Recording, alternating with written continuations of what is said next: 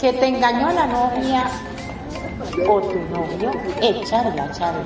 Que no te dan partner desde hace seis meses, oh no, es demasiado. Echarla, charla. Que tu familia piensa que estás muy loquita o loquito por jugar al avatar, echarla, charla. Echarla, charla. Que no te cargan los alfas y lo pasas desnudo en este mundo virtual, echar la charla. Que lo pescaste engañándote con uno de esos muchos alters. No, pues qué rico, es digo, echar la charla. Que no quieres unirte a una familia de vampiros chupapixeles. Oh no, vente a echar la charla que no te alcanzan los lindes para ese cuerpecito mesh, mm, a mí no me mires, echarla, echarla, que estás aburrida o aburrido, no sabes a qué club asistir para lucir ese cuerpazo. Uy, vente a charla, charla. Yo soy tu anfitriona, Mariel, y no me importa cuál sea tu inquietud. Aquí en Charla Charla queremos oírte. Este es tu programa para abordar principalmente anécdotas, vivencias, ocurrencias, disparates, dramas, uniones, desuniones de todo lo que nos sucede y nos deja de suceder en esta segunda alocada vida virtual. Pásalo de boca en boca que aquí está Ciar Mariel para echar la charla acá en Radio Consentido. Y sin más, arrancamos en sus lenguas, listos, fuera.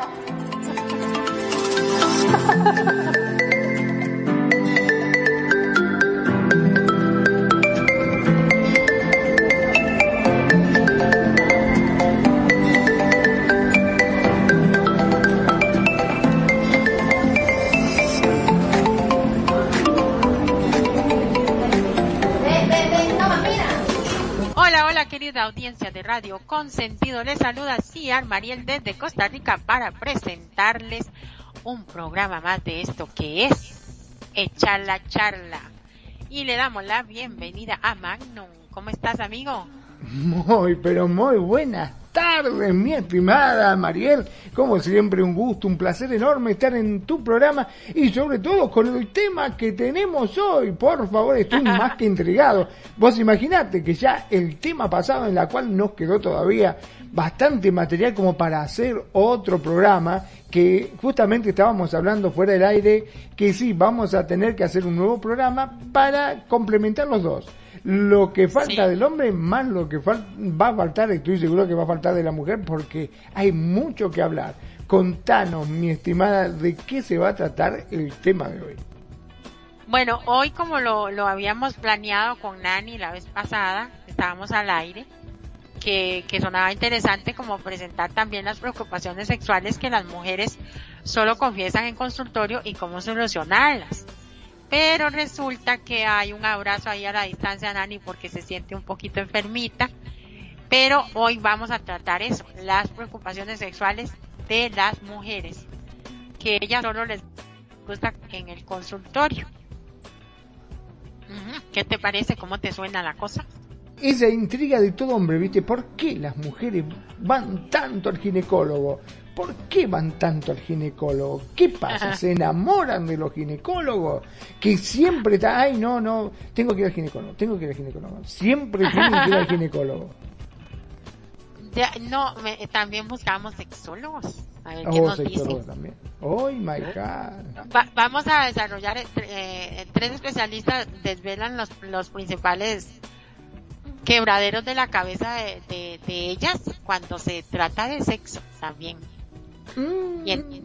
sí, aunque usted no lo crea, aunque las mujeres somos más comunicativas que los hombres cuando se, se trata de, de estas cosas, igual nos quebramos la cabeza, ¿no?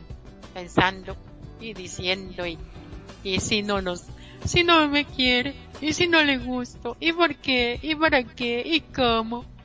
Ay, te digo, un chisme, un chisme que siempre quise saber, ¿por qué las mujeres no pueden ir solas al baño? ¿Tienen miedo que le pase algo? ¿Por qué será que cuando uno está en una reunión, en una disco, están con amigos o qué sé yo, este, uno está, un hombre está ahí y dice, voy al baño, bueno, se levanta, se va al baño, viene. La mujer dice, voy al baño, bueno, vamos, dice. Se levantan todos y se van al baño. ¿Qué pasó? ¿Por qué tienen que ir de a grupo van de mujeres? No entiendo eso.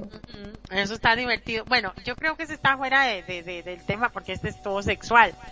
Pero, pero, pero está buena la pregunta. Bueno, podemos hacerlo también en otro programa, pero igual yo, igual vamos a hablar un poquito de eso para, para entrar en calor mientras que sirven los cafecitos a cada quien que está ahí en la, en la, para echar la charla con un cafecito. Este, yo creo que es por el, el chisme o por, por el cuchicheo que, ay, mira, es que viste que Marquitos me está enamorando a mí. Y entonces la otra dice, pero este cabrón boludo, mira, si a mí me estaba haciendo no sé qué en el pie, por debajo de la mesa. Y, y esas cosas. En serio, pero ¿cómo? Y digo que esas cosas. Y también puede ser otro tema. ¿Y cómo me quedó esto? ¿Y cómo se me ve este maquillaje? ¿Y qué les parece? ¿Así o así? Y ay no. Y es que qué barbaridad. Y que esto y que lo otro. Y cuídenme la puerta porque si viene alguien, un cabrón aquí me puede ver. Y mira que no sé qué. Y ay no, que no hay papel acá. Pásame, pásame papel. No me fijé y no hay. Esto es un desastre. ¡Qué asco! Tenemos que poner papel encima de la taza. Porque aquí no se puede uno ni sentar. Cosas así, pueden ser. Ah, eh. mira vos, claro, es una forma de evitar, o sea, cualquier problema, cualquier problema que se pueda presentar en el baño, ustedes ya están previstas con todo. Tienen, es por eso que ustedes en la cartera, más que una cartera, parece que tienen una mochila ahí adentro, porque llevan de todo, de todo tienen. Sí, hay gente, de hecho, de hecho, eh, han habido estudios de cuánto peso aguantan una mujer en su bolso.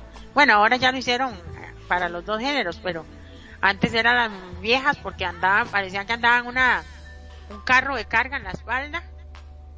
Y llenaban el bolso hasta reventar. Yo más o menos, no mucho, pero también cuando tiendo a salir, parece, cuando me dicen vamos a la playa, parece que me llevo la casa pero es cierto sí, este, te, digo mi hermana por ejemplo cuando salía con mi hermana este iba con sus hijos por supuesto y yo la acompañaba no y empezaba ay ma tengo sed tengo sed había la cartera sacada tomá ay ma tengo hambre bueno tomá acá tenés galletita ay ma quiero tomá acá tenés caramelo Ay, ma, quiero, tengo frío. Toma, acá tenés un buzo. Ay, ma, te me mojé. Bueno, acá tenés, cambiate. Pero digo, ¿qué tenés?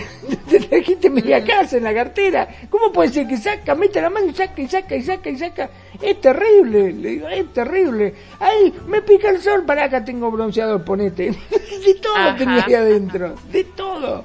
Es increíble la cantidad de cosas que lleva en la cartera. Yo voy a la playa, no llevo nada. Directamente me llevo la toalla nada más para tirar no, y no lleno sí, eso, arena. Es lo, e, e, eso es lo peor, que, que nosotros las mujeres cuando tenemos este pareja, tenemos que andarle jalando hasta los calzones al cabrón. y, y, si vamos a la, y si vamos a la playa, ah, yo me acuerdo, eh, tenía que llevar uno el bloqueador de él, porque si era más, bueno, en mi caso él era más, más blanco que yo, entonces el bloqueador para él, porque yo no quería tan blanco, porque yo quería agarrar más colorcito y no sé qué, y entonces ya. Eh, uno tiene más factor solar, ¿no? Más protección solar que el otro, claro. Y todas esas cosas, y, y ay, él me decía negra, ay negra, es que eh, tal cosa, no trae paños, aquí hay dos, tome. Y así, o sea, pero ay no, si somos dadas a, a llenar las, los bolsos y las carteras. Y si se trata de ir a un bar o, o con amigas, es el montón de maquillaje, eh, que los polvos translúcidos para que no le brille el maquillaje, que ahora se echan un suero extraño ahí para que maquillaje se mantenga, entonces hay que hay que retocarlo no sé a cuál hora y todas esas carajas. Eh, no es fácil ser mujer, ¿eh? la verdad que no es, no es fácil para nada ser mujer. Sí, no, pero yo sí me la hago fácil ahora. Yo me maquillo cuando salgo, eh, uso un labial que no se quita y le pongo uh, tips de, de, maquillaje que son polvo, polvo, labial, polvo. Y, y ya. Entonces te, tú puedes comer, puedes besar, puedes hacer lo que quieras y no se te cae. Ah, buenísimo. Y puede ser hasta amante también porque no le dejas marca al, al individuo, ¿no? Cosa que llega a la casa y no le dice a mujer, ¿con quién estuviste? Mirá, tenés ruge en la cara. ¿Cómo que tengo ruge? No puede ser, no. Es que, es que ese labial se llama protector de amante. Wow, wow, wow, Protegemos al amante. Eh, impresionante. ¿Sabes las veces que habré tenido que decir? No, lo que pasa que en la plaza estaba el payaso este y como yo lo conozco, vino y me dio un beso, nada más. Por eso me quedé. ¿Qué voy a dar payaso a vos? Me decís. Sí, entonces.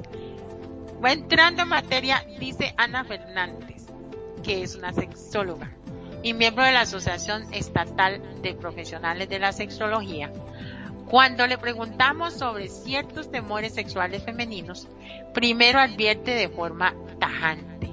Sexualidad no debería ser, dice, se siente insegura, ay mire, yo estoy en otro lado, que una mujer se siente insegura respecto a la sexualidad no debería ser algo común. O sea, cada mujer tiene que ser segura de sí misma y en especial de, de, la sexualidad, ¿verdad? Ajá. Bien. Entonces la sexualidad se debe vivir como algo natural, no como un tabú. Claro, pero, perdón, ¿no? Pero según ella, por lo que estás comentando, dice que es muy común que la mujer pueda no sentirse segura. Ajá. Exactamente, pero se siente como un tabú. Pero que no se siente segura y ella lo que recomienda es que debemos de vivir la sexualidad como algo natural, no como un tabú. Hay que sentirse cómoda o cómoda con ella. Sin embargo, la realidad muestra que las preocupaciones sexuales no resaltan en algún momento de la vida. Lo queramos o no, este tipo de temores no son patrimonio exclusivo de la mujer, como lo vimos en el programa pasado, también le sucede a los hombres. La diferencia es que a ellos les cuesta más administrarlo en primer lugar y consultarlo después para intentar ponerle remedio con ayuda. Entonces, lo, lo, ajá, lo que yo pienso acá es que la mujer somos las que usted decía, pero ¿por qué van tanto al psicólogo y al sexólogo? Decía yo. Pues porque la mujer tomamos la iniciativa de buscar la ayuda o que la amiga nos diga algo o que hay que una picazoncilla que no sé qué y que la amiga le diga ay a mí también pero no te preocupes eso es cualquier cosa ah no si eso te cuidado mira vaya al ginecólogo y llévese a tu marido Es cierto, sí, sí, las mujeres son más de, tomar eh, el toro por las astas, como dicen, ¿no? Este, donde hay un problema, enseguida van y lo tratan de resolver. Los hombres somos más volteros, por ahí nos dan más vergüenza, este, decir, no, ¿qué va a ser el sexólogo? Tiene que contar intimidad, qué sé yo. Y como más de una vez lo he dicho, si ese sexólogo en realidad no es sexólogo, es sexóloga, peor todavía. Tiene una mujer y dice, no, mire, yo tengo un problema. ¿Cómo? Que no tengo un problema. Ah. no lo entiendo. Eh, sí, le, dije claro. El problema no, no, o sea, es muy difícil, muy difícil que un hombre pueda llegar a admitir una cosa así. Este, primero que nos da vergüenza, que nos sentimos este tenemos esa cosa de macho, como quien dice que los hombres siempre podemos y cuando nos pasa algo nos asustamos y, si alguien te pregunta, che, ¿cómo? No, no, bárbaro, no, está todo bien y por entonces, ¿cómo me pica o cómo me duele o que esto, que el otro? No queremos decirlo. Este, y ya cuando estamos en la última vamos con la cabeza cacha y tenemos que decirlo y se lo decimos así bajito porque otra no nos queda. Pero en cambio las mujeres no, ella va y dice, mira, tengo un problema, tengo esto, me pica, tengo acá, entonces van y es más abierto, ¿no? Y es más fácil de, encontrar el problema. Por dicha, por dicha, porque imagínate con todo lo que lo que pasamos las mujeres, o, sea, imagínese si fuéramos así como como más temerosas o más vergonzosas por decir algo. Este es que es increíble, las mujeres son increíbles. Yo hoy este, justamente venía en el colectivo y veía, eh, nosotros el transporte público, acá le, llamamos colectivo, no sé, ómnibus le llaman en otro lado, no sé cómo lo llaman en otro país. Este, el transporte de pasajeros, ¿no? El, cuando uno va a trabajar, este, bueno. En eso, y había una señora que tenía un bebé colgado, viste, como si fuese una mochila, pero en vez de atrás, adelante. Tenía un bebé colgado así adelante y llevaba dos chiquitos de la mano. Y llevaba aparte atrás una mochila enorme con cosas y que pero con una facilidad los manejaba. Y, tomaba, tomaba, uno le daba el celular porque se entretenía con el celular, al otro le enchufaba el chupete, al otro... Una cosa digna de admiración. Yo digo, la verdad, ¿cómo hacen? Si a mí me toca, pero hago un revoleo de pibe para todos lados. Este, increíble, no sé cómo miércoles hacía que los mantenía todos callados. Había un solo tipo que andaba con un chiquito que lo había ido a buscar al, este, al jardín y lloraba y lloraba y lloraba porque quería el celular y el padre no se lo quería dar. Y lloraba, todo el viaje llorando. Y ella con los tres pibes los miraba, tenía una facilidad para calmarlos, para manipularlos y manejar la situación que era digno de ver. Y el tipo no podía con uno, por eso te digo todo. Ah, sí, sí, no, no. Hay, hay algunos que sí, pero no tienen esa capacidad. Ah, pero sí, sí la pueden aprender perfectamente. Que no se hagan los chanchos. Lo bueno de ellas es que, aunque para algunas ciertos miedos sexuales permanecen inquistados e inconfesables, o sea, ve como si hay algunas que son así como los hombres que les cuesta. Durante largo tiempo y en general las mujeres suelen compartir con frecuencia y sin pudor, por lo menos con sus mejores amigas, ¿ves? Cualquier pequeño o gran episodio que no va bien en la cama, lo cual hace que sea más fácil remontar un bache o sobrellevar sin dramatizar. Ay, sí, eso es otra cosa que tienen los chicos. Mira, este programa se pone caliente porque ya tenemos un punto de comparación, digamos, como para, no para, como dicen, hacer leña del árbol caído, sino para, para buscar las soluciones. Mm. Los chicos tienen el problema ese de que no quieren confesar, bla, bla, bla, y las chicas, algunas tienen el mismo problema que ellas, que, que ellos. Claro que tiene una habilidad para el diálogo emocional, no es sinónimo de no, poder, no poner remedio es que si la preocupación se convierte en una constante, es muy probable que la sexualidad le produzca cierta ansiedad a esa persona. Oiga, qué, interesante, ¿verdad? Puede sentirse insegura e, e, y experimentar algún tipo de miedo al fracaso, oiga los miedos, las mujeres, al fracaso, al embarazo o a que no se atiende correctamente, podría convertirse con el tiempo en una fobia. Por eso, ante un primer síntoma de temor, hay que tratar de resolverlo cuanto antes. Esto lo comentan los expertos. Yo no estoy inventando aquí absolutamente nada. Y, especialistas en terapias de, de pareja, sexología, todo esto lo, lo, lo comentan los expertos de que nos pasan, o sea, las preocupaciones. No sé si tenés algo que aportar. ¿Te acordás que más de una vez lo he dicho, que mi hermana por ahí se paraba en el espejo y decía, ay, no, no me gusta esto? Digamos mm. que hay mujeres que no aceptan su cuerpo, otras no se sienten sexy por ahí, o hay quienes también temen que alguna parte de su físico sea motivo de burla o comentario. Desgraciadamente, este, son muchas las que no acaban de liberarse, digamos, de esa preocupación, ¿no es cierto? Como mi hermana, ¿te acordás que te decía que se miraba en el espejo y me decía, ay, mirá los rollos que tengo? Y yo le decía, pero déjate de joder, si estás hermano. Ah, claro, vos lo decís porque me querés, porque, pero vos no ves cómo estoy, que estoy hecho una vaca, que seguro no me entra el pantalón yo decía, pero no puede ser, ¿qué es lo que ve esta mujer? O el espejo le está mandando otro reflejo, más que un espejo será un televisor del otro lado que le muestra otra cosa, no es lo que yo estoy viendo. ¿cómo puede ser esta cosa? Pero sí, este, es como que mm, no están conforme con, eh, o porque la nariz no es perfecta, viste que la mayoría de las mujeres se operan la nariz y tienen unas naricitas chiquititas como la de Michael Jackson, un poco más. Un poco más y ya le van a hacer dos agujeritos directamente, pues no tienen nariz. Uy, sí, qué feo.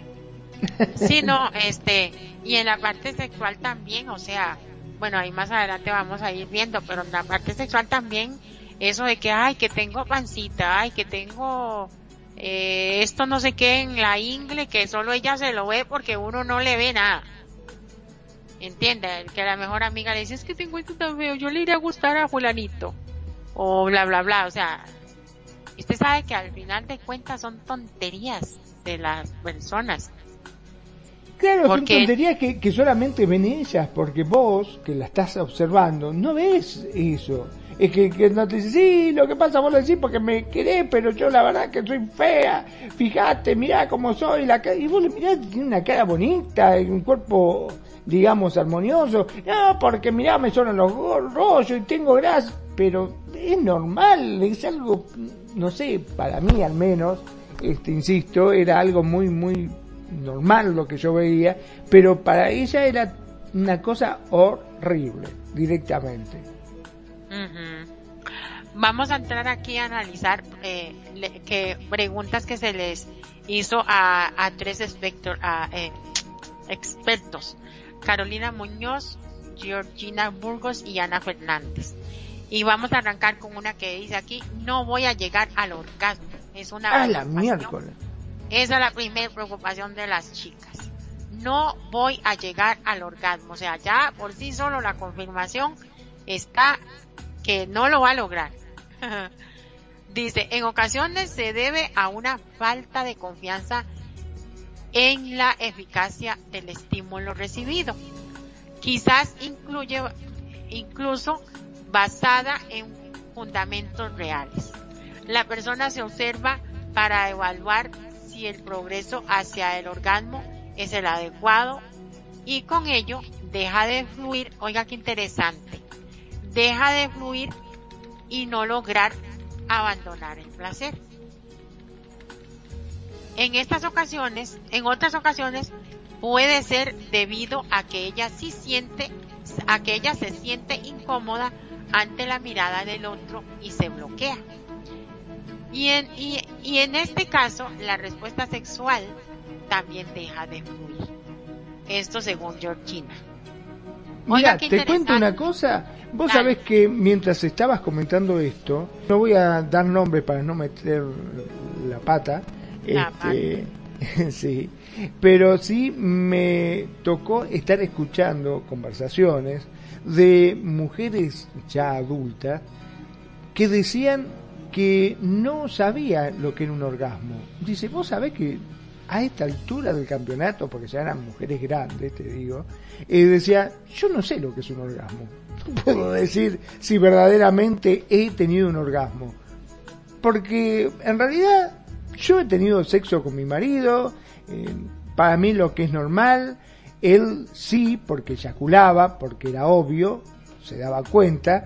Dice, pero yo la verdad que lo que es el orgasmo que tanto nombran, el orgasmo, yo no sé, capaz que lo he tenido, dice, pero no me di cuenta, dice, sinceramente no sé lo que es el orgasmo, lo cual me dejó pensando, porque claro, es cierto, en el caso del hombre, nosotros nos damos cuenta cuando, digamos, tenemos una eyaculación, pero en el caso de la mujer, la que no sabe cómo es, ¿cómo es la cuestión? ¿Cómo hace para darse cuenta si tuvo un orgasmo o no? ¿Me preguntas o...? Te pregunto, te pregunto. Ah, ok, porque, ¿cómo, ¿qué le explico? Mi propia experiencia, cabrón, man.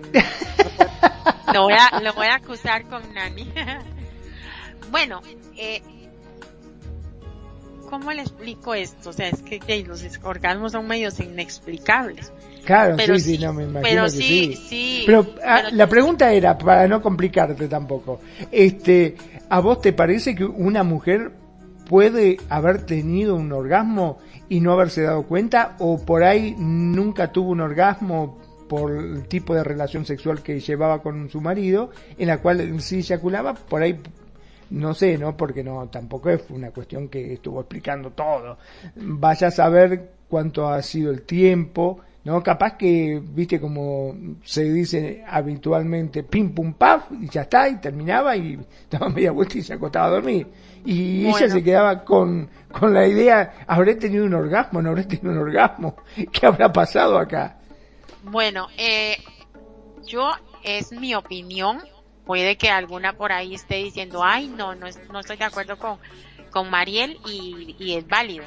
Pero yo en mi opinión, si una mujer ha tenido el orgasmo eh, y lo ha sentido porque sí lo ha tenido, pero las que dicen, yo no sé lo que es un orgasmo es que no lo han logrado, porque sí se siente diferente, eh, obviamente la, la, la, sangre, la emoción, el corazón, muy parecido a lo que le ocurre a los hombres. Después, este, eh, bueno, está lo de la lubricación y todo eso. Bueno, la gente que, las mujeres que prácticamente eyaculan y esas sí se dan cuenta. En ese sentido que comentamos la vez pasada. Pero sí se siente, el orgasmo sí se siente. Se siente rico, es un placer en absolutamente todos sus músculos del cuerpo son contraídos, relajados y todo lo ha habido por haber. Usted sabe que no, no le sé cómo explicar bien, pero si se siente. Bueno, en mi caso, si yo soy bien estimulada, este, yo eh, parezco una culebra en la cama. pero, o, o, yo también logro la, la, estimulación, porque es trabajo de los dos, ¿no? Claro. Pero, pero uno sí sabe. Y si es un rapidito ahí, un mañanero, como dicen, también uno siente, claro que siente. El, todo, la, las palpitaciones del clítoris, todo el, la vagina, todo es diferente, es otra cosa, los senos, todo, todo cambia. Es más, a veces a uno hasta le, le da como una sed, como una, lo que le pasa a cualquier persona cuando orgasma. Entonces yo digo que una, una mujer que piense que, ay, habré tenido, no habré tenido, o será esto un orgasmo y, y no, no siente nada diferente es porque no lo ha sentido. Yo, claro. bueno, aquí, aquí, voy a entrar a, a comentar algo de, de, mi RL de una amiga que ella estuvo casada muchos años y tuvo dos hijos. Y ya uno lo tenía grande, bastante grande el muchacho, y una niña. Y una vez fue cuando yo me sorprendí que me dijo, no me lo va a creer, se comenzó a quejar de su marido que, que la cogía mal, seguro y entonces me dice, no me lo, ella era muy tímida. Y bueno, la escogida para semejantes confesiones fui yo. Y entonces me dijo, este, no me lo va a creer, pero, este, Mari, ¿cómo, cómo se siente eso de orgasmo? ¿Qué es? Yo creo que yo nunca lo he sentido. Y yo, pero ¿cómo? ¿No has, no has sentido algo así, como asá, como asá? No, no. Entonces nunca lo tuvo y se, ya después se separó, se hizo de un novio y ya supo lo que era bueno, un orgasmo. Que es tan delicioso y pasa tan rápido, qué lástima.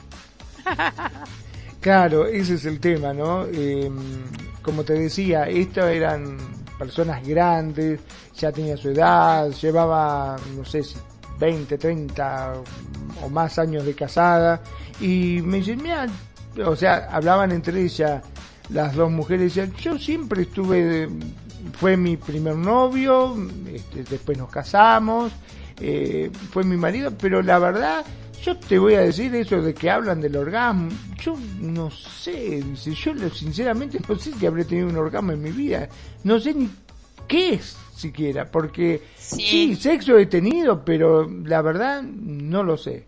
Sí, la verdad que yo tampoco le decía, qué sé yo, de es raro, le decía así. Las dos es como el chico, puede ser que las mujeres no se pueden dar cuenta si han tenido un orgasmo o no. Digo, debe ser algo tan, tan raro.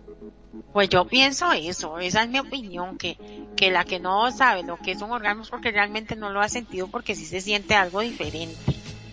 Y, y aquí cabe entrar en algo muy importante. Mira que la especialista dice que como esos miedos, esos temores, esa no, no confianza en sí misma y no esto y no lo otro. O sea, puede que el caso, llevas a analizar el caso de mi amiga, puede que ella, este, no colaborara en, en ese, en ese orgasmo, o sea, en alcanzarlo. ¿Por qué? Porque era tímida, porque le tenía miedo a su marido, porque nada más levantaba la pijama y, y nalga para aquí, nalga para allá, pa, pa, pa. El mae se corrió y jale, ¿no? Y ya. Entonces, en, e, en una descripción de un sexo así, de ahí ella no va a tener tiempo, porque acordémonos que en el programa pasado vimos también que nosotras las mujeres necesitamos más, más estimulación, más caricia, más sexo oral, más, etcétera, ¿verdad? Claro, digamos que el hombre, eh, como habíamos dicho, entra al clímax mucho más rápido que la mujer. La mujer necesita su tiempo y entonces por eso es tan importante los juegos sexuales. Cosa que la gente de edad, convengamos, no, o no lo saben hacer, o nunca le prestaron atención claro, nunca le han prestado atención, nunca lo han hecho. Entonces, ¿qué pasa? Este, se encuentran con esos problemas de que después este, no saben ni cómo, por dónde empezar, ¿viste? Eh, van, como vos decís, eh, vamos a, hacer el amor, bueno, pim pum pan, ya está, este, y a otra cosa, pegar la vuelta y, y la mujer, como, digo, ¿y acá qué pasó? Mira, y, otra, eh, también hay otra cosa si hablamos de gente adulta, eh, qué sé yo, ah, si estuviera Nani nos estuviera diciendo, mira, mira mi niña, esto yo, como hablo yo, diría Nani, hablamos del antes y el ahora. el antes, como diría ella, metiéndome en su personaje, ella diría, ay, es que las, las señoras de antes, pues ahí nada más era pierna para allá, pierna para acá, y ya, y, él eyaculaba y, no, y la señora nada.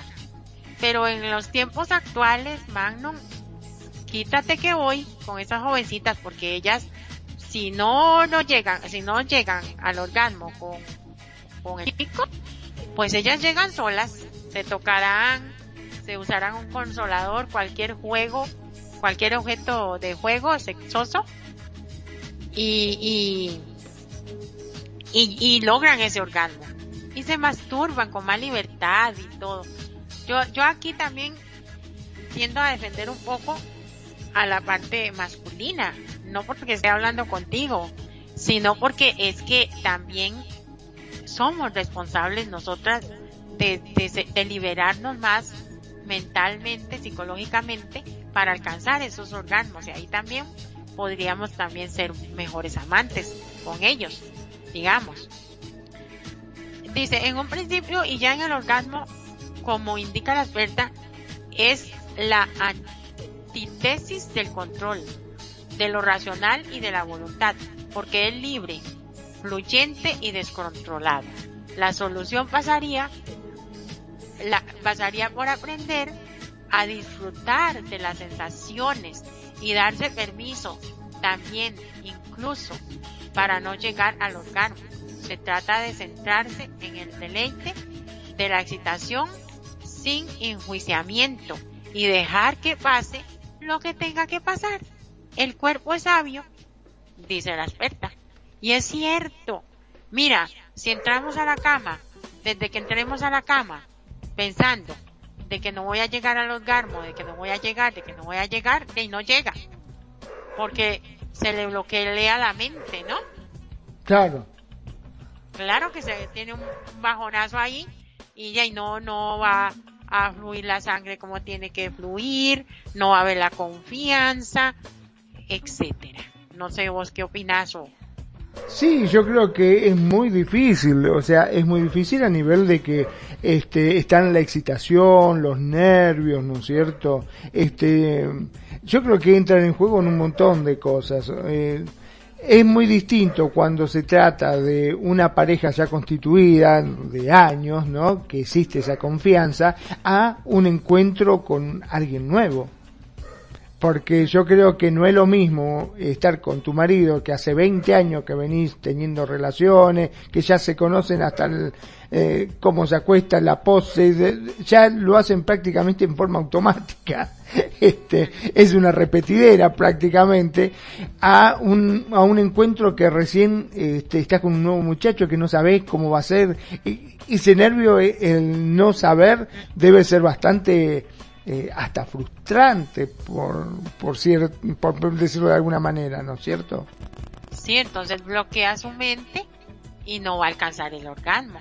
Claro. Como, como también, si volcando, dándole la, la, la, la, vuelta a la tortilla, si el, hombre que tiene eh, es medio animalazo para, para coger, porque estamos hablando abiertamente aquí de sexo, es medio bruto para coger a la chica, a la señora, y, y, no la estimula ni nada, solo se apodera de, del hueco para eyacular, este, y llega donde otro señor, y el otro sí la estimula, la besa, la acaricia, la trata con amor, etcétera, y le, le trabaja bien su clítoris, su, su vagina por fuera, bla, bla, bla, y puede que tenga una, un, un gran orgasmo, ¿verdad? ¿Por qué no? Digo yo. Sí, yo por eso siempre digo que hay que tener eh, la confianza como para hablar con la otra persona. Eh, mm. Primero y principal, los dos tienen que estar cómodos y tienen que saber qué es lo que le gusta. ¿no? La otra es que la, sí, la comunicación muy importante. Es muy importante porque capaz que el otro piensa que habíamos dicho varios ejemplos que este tenía una novia que le encantaba que le chupara el dedo gordo del pie y el otro piensa que chupándole el gordo el dedo gordo del pie a todas las mujeres la va a volver loca. Y no es así uno dice oye este tarado me está chupando el dedo gordo del pie qué le pasa se volvió loco. A mí no no me produce nada al contrario me parece hasta desagradable ¿Me entendés? Y el otro pensando que te está haciendo gozar como loca y nada que ver. O sea, cada persona es un universo aparte y cada uno sabe dónde le gusta. Entonces uno tiene que tener la confianza suficiente como para poder hablarlo y poder expresárselo para que la otra persona este, sepa qué es lo que le gusta y cómo hacerlo, sobre todo. Bueno, este punto ha estado muy bueno y, y, ojalá que, que las chicas que, que nos escuchen o escuchen el, el programa ahí después les sirva de, de, de, de, no sé, de experiencia para un futuro o lo que sea, ojalá, porque esa es la idea de estos programas, eh, como brindar un granito de arena a esas situaciones y a esos tabú que uno se hace. Y no, chicas, a soltarse y tener esos orgasmos bien ricos. a ver, otra. Y si me acuesto con alguien con alguna enfermedad de transmisión sexual, hay otro temor de la chica, ¿verdad? Descartando que hablemos de mentes paranoicas que se obsesionan con este tema sin ninguna razón aparente bien porque tiene pareja estable, bien porque pone los métodos anticonceptivos adecuados, para evitar contagios y embarazos. Lo que sucede muchas veces es que se, se tiene sexo con una persona demasiado pronto sin saber nada de su vida y sin la suficiente comunicación como para conocer y preguntar abiertamente para despejar dudas. Muy importante esto, Magno.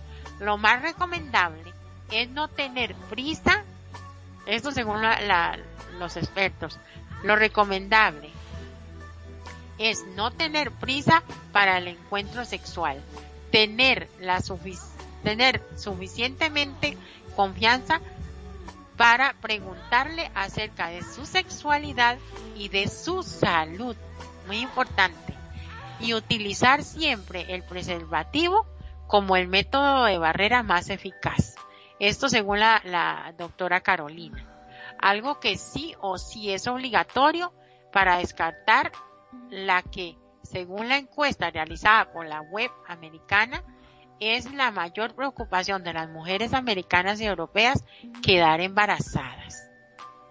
oiga. Y bueno, sí, es que convengamos, ¿no? Vos cómo podés hacer, porque estamos hablando de placer, y vos no podés, para poder tener placer te tenés que relajar. Y tenés que liberarte y tenés que relajarte y tenés que gozar y liberar tu sentido, pero ¿cómo podés hacer todo eso y estar pendiente de que, ay, no me vaya a eyacular adentro y me deje embarazada, por favor, que este, o sea, es una cosa muy preocupante. Y aparte si vas a estar pensando constantemente, ay, estará enfermo, no tendrá alguna enfermedad de transmisión sexual y yo estoy teniendo y yo creo que no podría, o sea, francamente te digo, si yo voy a estar con una chica y pienso que esa chica puede llegar a tener alguna transmisión, eh, digo, no, no, prefiero no tener, digo, mira, lo dejamos para otro momento, claro, no, no, no quiero ni, totalmente, totalmente, e, es algo muy preocupante, o sea, hay cosas que o lo haces o no lo haces punto. Ahí no hay término medio, no hay, y si un poquito y probamos y, no porque ni gozas vos, ni goza la otra persona, y verdaderamente la terminan pasando realmente mal los dos. Esto, esto es muy importante, más para las personas que no son tan, tan mayores, digamos.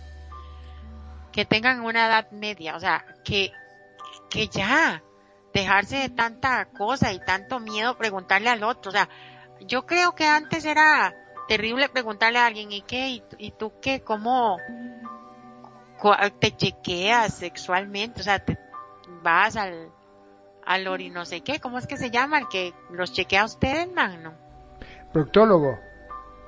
Bueno, si van donde ese señor. o no, van al doctor o no, y bla, bla, bla, porque yo, yo, por ejemplo, yo no soy tampoco como que voy a hacer sexo oral así a cualquiera. O sea, no. Uno tiene que saber, como dice aquí la, la experta, o sea, conocerlo un poco, eh, o sea, tomarse su tiempo para irse a la cama, la verdad que sí, porque está muy arriesgado.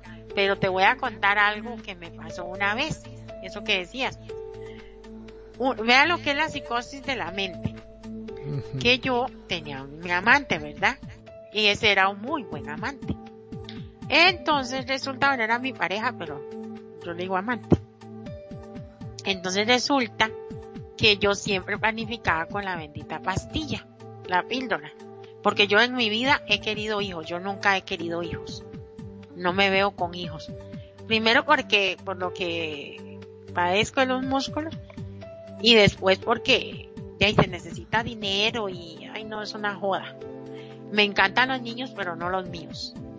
Bueno, resulta que yo siempre cuidándome de, las, de los embarazos. Entonces resulta que la condenada pastilla me quitaba el deseo sexual, el líbido.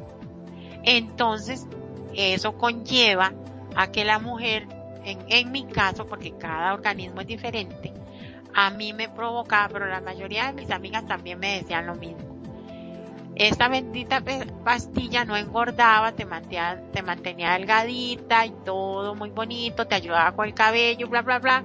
Las chicas que me estén escuchando sabrán de qué, de qué estoy hablando. Entonces resulta que me quitaba el líbido.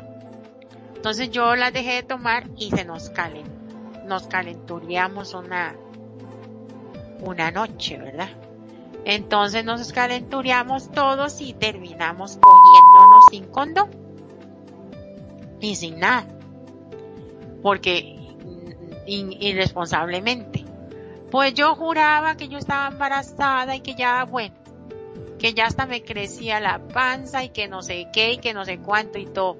Ni siquiera me bajaba la regla y tampoco estaba embarazada, pura psicosis mental. Ya cuando me tranquilicé, este, bueno, me hice una prueba y todo, y salió negativa y no sé qué. Ya me tranquilicé y ya vino la regla como si nada, la menstruación. Entonces, imagínense cuánto más puede bloquearnos mentalmente para, para disfrutar. Y usted sabe, nosotros, estar en una relación sexual pensando que, que esa persona me va a pegar el SIDA, me va a pegar la gonorrea, me va a pegar la candiasis. Bueno, eso es una, sería una salvada pero el papiloma humano que es tan terrible y todas esas cosas, ¡ey! qué placer va a sentir uno mejor Y ahora, vístete y salga corriendo, ¿no? Y ahora con el tema del coronavirus, ¿qué va a hacer con barbijo? Imagínate vos con el coronavirus. Yo no sé cómo. Bueno, yo ahorita ya casi que estoy virgen otra vez. sí, porque de ahí está, está peligroso todo esto. Pero sí hay que, aquí en este punto, de si me acuesto con alguien con alguna enfermedad de transmisión sexual, según los expertos, es pregúntale, pregúntale. Cómo está tu vida sexual, cómo vas con tu salud, tú quieres que yo te haga un sexo oral, estás seguro o segura de que, de que no me vas a pegar nada. Bueno, eh, uno de los mejores secretos es que tú te chequees tu boca, tu propia boca, de que no esté, no tenga ninguna herida en tu encía o en tus dientes, tus muelas, que estén sanas, que estén bien tratadas y ahí hay una gran salvación, porque para que se te pegue un SIDA o algo así, o, o algo en tu boca, tenés que tener roto para que se te pegue. Pero también no, qué asco. Bueno, dejando ese tema ya, dice, no me apetece el sexo con penetración, dice la chica. ¿Seré rara? Las mujeres que opinan que la penetración en sí es un acto agresivo y le resulta poco atractivo dentro de las prácticas sexuales, para Georgina, la psicóloga, esta la sexóloga, puede haber varias causas que, originen este pensamiento. Quizás, abro comillas, porque lo voy a hacer textual. Quizás puede deberse a que le duele la penetración o a que teme un embarazo no deseado, a creencias arriesgadas, a problemas en la relación, a no estar preparada para esta práctica sexual o incluso a haber sido víctima de un abuso sexual.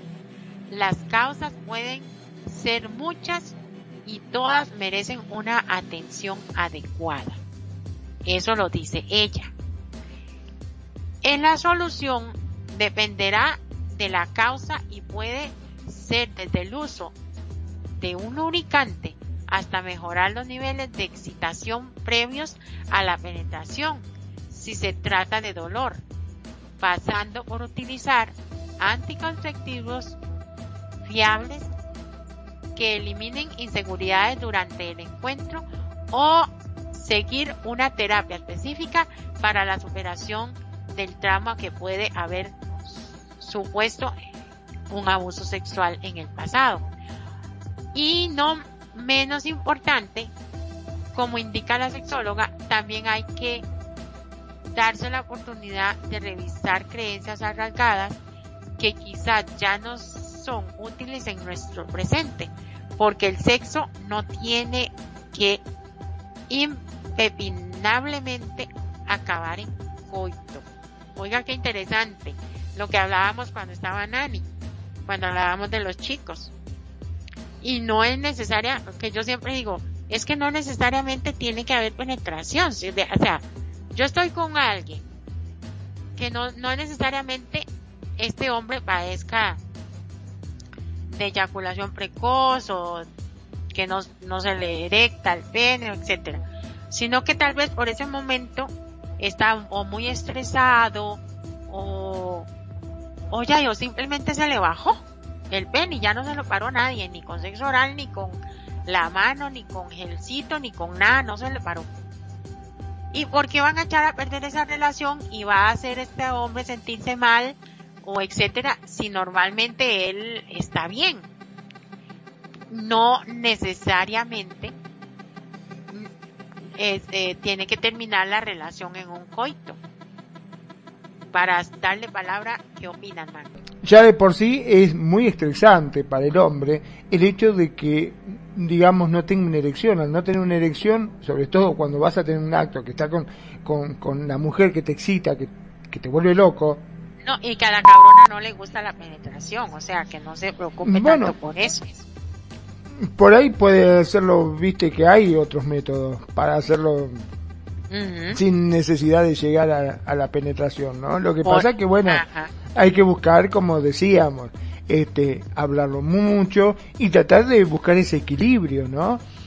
Por ahí eh, empiezan con algo que no sea una penetración y termina después teniendo un sexo normal porque se dejó llevar. A lo, a lo mejor está eh, en ese momento el nerviosismo, este, el no conocerse, el, tener miedo a que, que, la lastime, porque obviamente, como dijiste, la mujer puede haber venido de una violación o de haber tenido simplemente una mala experiencia con su novio que capaz que la desgarró, me entendés que fue muy bruto y que le hizo mal y entonces dice, no, no, no, no, esto duele muchísimo, no, no quiero saber nada, no me joda porque en realidad yo pensé que iba a ser algo grandioso y terminó siendo un desastre para mí. Lo sufrí terrible entonces, hasta que vuelva a adquirir esa confianza, va a llevar su tiempo. Y ese tiempo yo creo que eh, es una cuestión de que van a tener que tener muchísima paciencia los dos, sobre todo el hombre, este, tratar de bajar por ahí esa libido, esa, esa cosa mm, que lo pone loco, y bueno, y tratar de complacerla y tratar de preocuparse por satisfacerla sexualmente a ella y que ella misma se lo termine pidiendo, ¿no?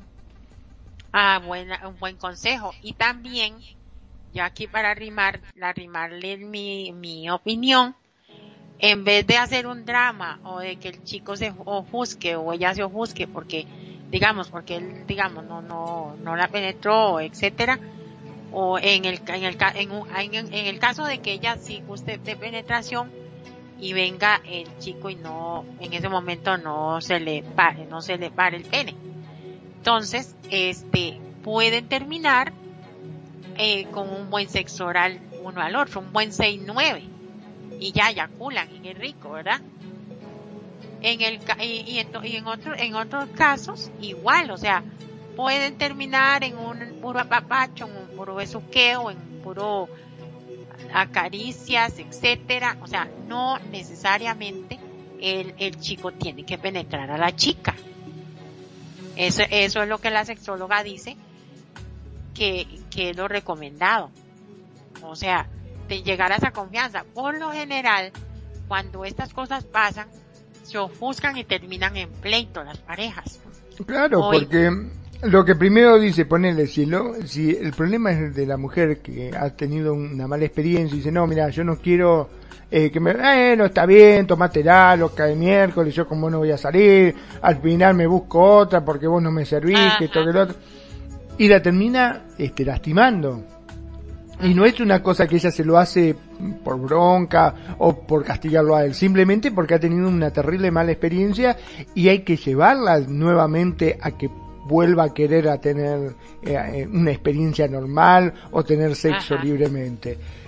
Cuesta, si realmente la ama y si realmente siente algo por ella, bueno, va a tener que preocuparse por tratar de someterse hasta que ella vuelva a tener esa confianza y pueda disfrutar del sexo plenamente.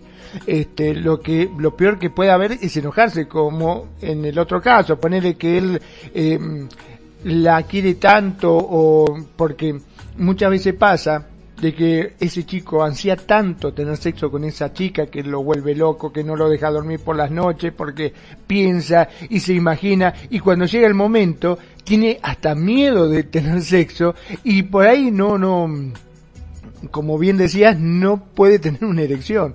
Y eso hace que la chica, ah, pero sos un inútil, ¿para qué? Para eso dejame, voy a buscar un hombre que realmente sirva, que sea hombre, no como vos, que no puede tener siquiera que, ¿eh, ¿me entendés? Y eso no solamente que terminan peleándose mal, y después queda ese resentimiento que dice, no, con esta no quiero ni verla porque después de lo que me dijo, olvídate. Este, ese es el problema. Si realmente hay amor, si hay cariño y si quieren tener una relación, bueno, hay que tomarse toda la paciencia del mundo, relajarse y tratar de que las cosas fluyan naturalmente, no forzarlas. Pero con, respondiendo a la pregunta, dice, no me apetece el sexo con penetración, seré rara. ¿Será rara una mujer porque no le gusta que la penetren? Lo que pasa es que, como dijimos, yo considero que mm, por esa decisión hay algo detrás. Hubo algo, hubo un problema, hubo una mala experiencia que la llevó a tomar esa determinación. Entonces, para quitarla de ahí y que sea verdaderamente y pueda disfrutar del sexo plenamente, bueno, hay que tomarse su tiempo, escucharla y tratar de seguir sus reglas hasta que ella se libere y se relaje nuevamente y vuelva a ser este, esa persona que realmente disfruta del sexo. Al menos eso es mi humilde opinión, ¿no? Yo creo que muchas veces pasa por este ese miedo que se tiene y desgraciadamente estamos en una época en la cual ah no entonces no me serví me busco otra y termina la pobre chica menos que menos va a querer porque después cuando se junte con otro dice no no nadie me va a querer porque no puedo porque o sea el, el, el trauma cada vez va a ser mayor para ella. Sí yo yo no la vería como rara sino de ahí como diferente y como que que, si, si, yo fuera una psicóloga o sexóloga y llegara a mi consultorio yo lo que le diría es, bueno, yo no te vería como rara, pero sí analicemos esto y si este y este otro punto, a ver qué ha pasado contigo, si ya es que por naturaleza o por algún hecho, como decís vos, es que no te gusta la penetración o algo así, pero, pero ya y rara no la veo porque hay muchas cosas también para que ella pueda llegar a su orgasmo. Ok, tengo fantasías sexuales y las comparto con mi pareja, pero no tengo intención de hacer la realidad. Y si él no lo entiende, esa es otro, otro, otra pregunta que las chicas se hacen. Una mujer puede tener la fantasía de hacer un trío con una pareja y alguien más, pero eso no es sinónimo de querer llevarlo a la práctica. El problema es que los hombres no siempre acaban de entender esta diferencia. Lamentablemente la educación sexual sigue siendo la gran asignatura pendiente de nuestro sistema educativo y mucha gente confunde fantasías con deseos. Hay que tener claro que las fantasías solo están para excitarnos, para recrearnos con ellas sin intención ni necesidad de que se cumplan. Los deseos, en cambio, aún pudiendo ser igualmente ensoñaciones, así que tienen expectativas de querer llevarlos a cabo. Matiz, esto lo agarré de la sexóloga Ana, Ana Fernández. En esta, como en otras posiciones, situaciones, la posición femenina ante él ha de ser clara no es no. ¿Qué opinas? Bueno, ese es un punto también muy importante a, tenerlo en cuenta, ¿no? Mm. O sea, las fantasías no dejan de ser fantasía. Yo creo, más de una vez este, lo hemos hablado acá en distintos programas, inclusive en lo personal, eh, que tanto el hombre como la mujer no tiene que guardarse nada, tiene que tratar de compartir todo con su pareja. ¿Por qué? Porque eso va a evitar de que a la larga terminen engañándose. Muchas veces pasa de que el hombre por ahí le encanta tener sexo anal. ¿No? Con otras ah, mujeres. Y, dice, no, a mi mujer no, porque una vez se lo pedí y me dijo, no, no seas asqueroso, esa a mí no me gusta, me parece una cochinada. Entonces, eh, es más, hay muchos que ni siquiera se lo atreven a pedir porque dicen, no, si se lo pido a mi mujer va a decir, no, esto es un degenerado, ¿qué va a pensar de mí? Entonces trata de buscarlo por otro lado. Y quizás la mujer dice, ay, cómo me gustaría que tener sexo anal con mi marido. ¿Entendés? Y él no se lo propone porque piensa de que va a pensar cualquier cosa de él. O cuántas hay que las mujeres mm, le gustarían tener alguna fantasía, pero realizable con su marido, con su pareja, no de que intervenga otro. Simplemente algo loco, algo que, como decimos, tirarte de arriba de ropero, no sé, alguna posición rara, alguna cosa extravagante, o tener sexo disfrazado, o hacer que no se conocen, ese tipo de juegos, este, la cual ayudan también, ¿no? A incrementar esa llama. Y muchas veces eh, no lo hacen, no lo dicen, porque piensan que su pareja va a pensar cualquier otra cosa. Y en realidad este, no es así. Yo creo que todo debe hablarse, todo debe decirse, como justamente para evitar esto, porque si no dice, ah, y la verdad que a mí me gusta el sexo y como no sé, no le voy a decir a mi mujer, mejor me pago a alguien o me voy con alguna que esta le digo, sí, vamos, dale y lo hacemos con otra. Y terminan siendo infiel. Y hasta inclusive puede llegar a correr riesgo de traer alguna enfermedad este, venérea o contagiosa de, otro lado a, su familia, ¿no? Sí, pero aquí en el caso de la chica, es eh, eh, la especialista especifica que un no es no, o sea, pero claro, no, no, por supuesto. Entonces yo digo, mano, ¿en qué, gracia tiene revelarle las fantasías sexuales a su pareja, digamos nosotras las chicas, si no vamos a querer hacer? Bueno, no, no, pero yo creo, creo, eh, creo yo que simplemente se estaba refiriendo a de que a ella por ahí le excitaría tener sexo, por decirte algo, con el negro del WhatsApp. Me gusta el negro del WhatsApp, lo he visto, ay, cómo me gustaría tener sexo con ese hombre. Y el marido dice, ah, ¿querés que te lo traiga? No, no, simplemente es una fantasía, una cosa que uno dice, pero no, ah, no es que lo quiero tener, ¿entendés?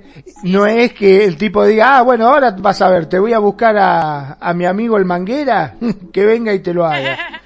Y no, no es que yo lo quiero tener, simplemente es algo que, no sé, se me ocurrió, que pensé, pero no, no lo quiero hacer. Simplemente es algo, es lo mismo que venga, que yo diga, no sé, ay amor, ¿cómo me gustaría este tener sexo con más de dos mujeres? Y que ah, bueno, ahora voy a llamar a tres mujeres para que tengas eso. No, no, no, simplemente fue un comentario, es una cosa que dije, pero no. No es que uno lo quiera hacer. O sea, el no es no, a eso se quiere referir. Que no es algo que verdaderamente quiera hacer. Hay cosas que sí, indudablemente puede llegar a ser, pero hay cosas que no, que simplemente no dejan de ser solo fantasías, ¿no? Sí, ya, ya, eh, a ver, esto es como, ahora que, usted pone ese ejemplo y, esa opinión tan bonita, aquí lo que también pasa con las señoras que están en la casa y ay Chayanne, es que Chayanne y el otro y que no sé qué y Ricky Martin y todo eso. O sea, en realidad es como una fantasía ahí, como que sueña eso, pero no es es algo que ella sabe que no lo va a cumplir, por decir algo. Claro, es, no deja de ser una fantasía, o sea, nada más. No es que el, para que el hombre se ponga celoso y, ah, sí, querés irte con Ricky Martin o querés irte con Chayanne, bueno, andate a la mierda, no te quiero ver más, agarra tus cosas y andate, no, no, no, no es una cosa para tomarla tan a la tremenda, simplemente le está comentando una fantasía, simplemente, no, no, no. Y, imagínate vos que, que yo le diga a mi chico, ay, yo quisiera estar con Cristiano Ronaldo y que entonces él se disfrace de Cristiano Ronaldo y me, tire a la cama y, me empieza a cachotear. Imagina. Bueno, ves, hay, hay cosas que son realizables que se pueden hacer en la intimidad de la pareja, hay un montón de cosas, por eso es bueno tener esa, esa picardía, esa confianza, y ese decirlo todo, que viste que muchas veces dicen que hay parejas que se miran y sin decirse nada, sin necesidad de tener que hablarse, ya sabe lo que está pensando el otro, ¿o no? Esas cosas son lindas. De, poder hacerle que un día venga eh, disfrazado de un personaje y que, ay, ¿qué quiere usted, señor? Ay, cómo me calienta, qué sé yo, y terminen teniendo sexo desenfrenado. ¿Me entendés? Haciendo personaje. O que entre y la otra está disfrazada con una pollerita cortita de, de limpieza y dice, ay, no, yo soy la mucama, la señora no está en la casa. Ponele. Este, y terminan teniendo sexo con esa fantasía. O sea, son formas de poder mantener viva y romper un poquito con esa monotonía que muchas veces se genera en la casa por el ajetreo constante, por lo que es el trabajo, por lo que son los chicos, ¿me entendés? Que ya se levantan, ay, tengo que bañar a los chicos, bueno, dale, prepáralo que yo los llevo al colegio, que vienen del colegio, no, deja, yo lo busco, yo voy al trabajo, y llegan a la noche reventados, y después dice, bueno, ¿qué te parece? Bueno, dale, piqui, piqui, piqui, media vuelta para un lado, ya está. Porque están reventados, están cansados de lo cotidiano, entonces, llega un momento que a veces eh, buscar una fantasía o tener esta cosita rara hace de que esa llaman se mantenga viva y vuelvan a ser novios, ¿no? Que no se pierda ese encanto. Y si me pide algo que yo no quiero hacer, imaginar que puedo llegar a ser sometida a no, y no respaldada en lo sexual ocupa uno de los grandes miedos de las mujeres. Oiga, solo imaginar eso. Afortunadamente estos casos van sucediendo con menos frecuencia, ya que, como dice la sexóloga Ana, hemos ido tomando conciencia de nuestros límites y aprendiendo que nadie nos debe forzar a hacer algo que no nos guste. Si una persona te pide algo que tú no quieres hacer, lo razonable es decir que no. Y si te intenta forzar a ello, ya no es una cuestión solo de que, de que no te quiera o por tanto lo mejor es alejarse de esa persona, sino de que su intención es reprobable en algunos casos, incluso denunciable. Eh, confiesa la experta rotundamente. En este sentido, lo más importante es poner límites a todo aquello que desagrade o moleste con aplomo.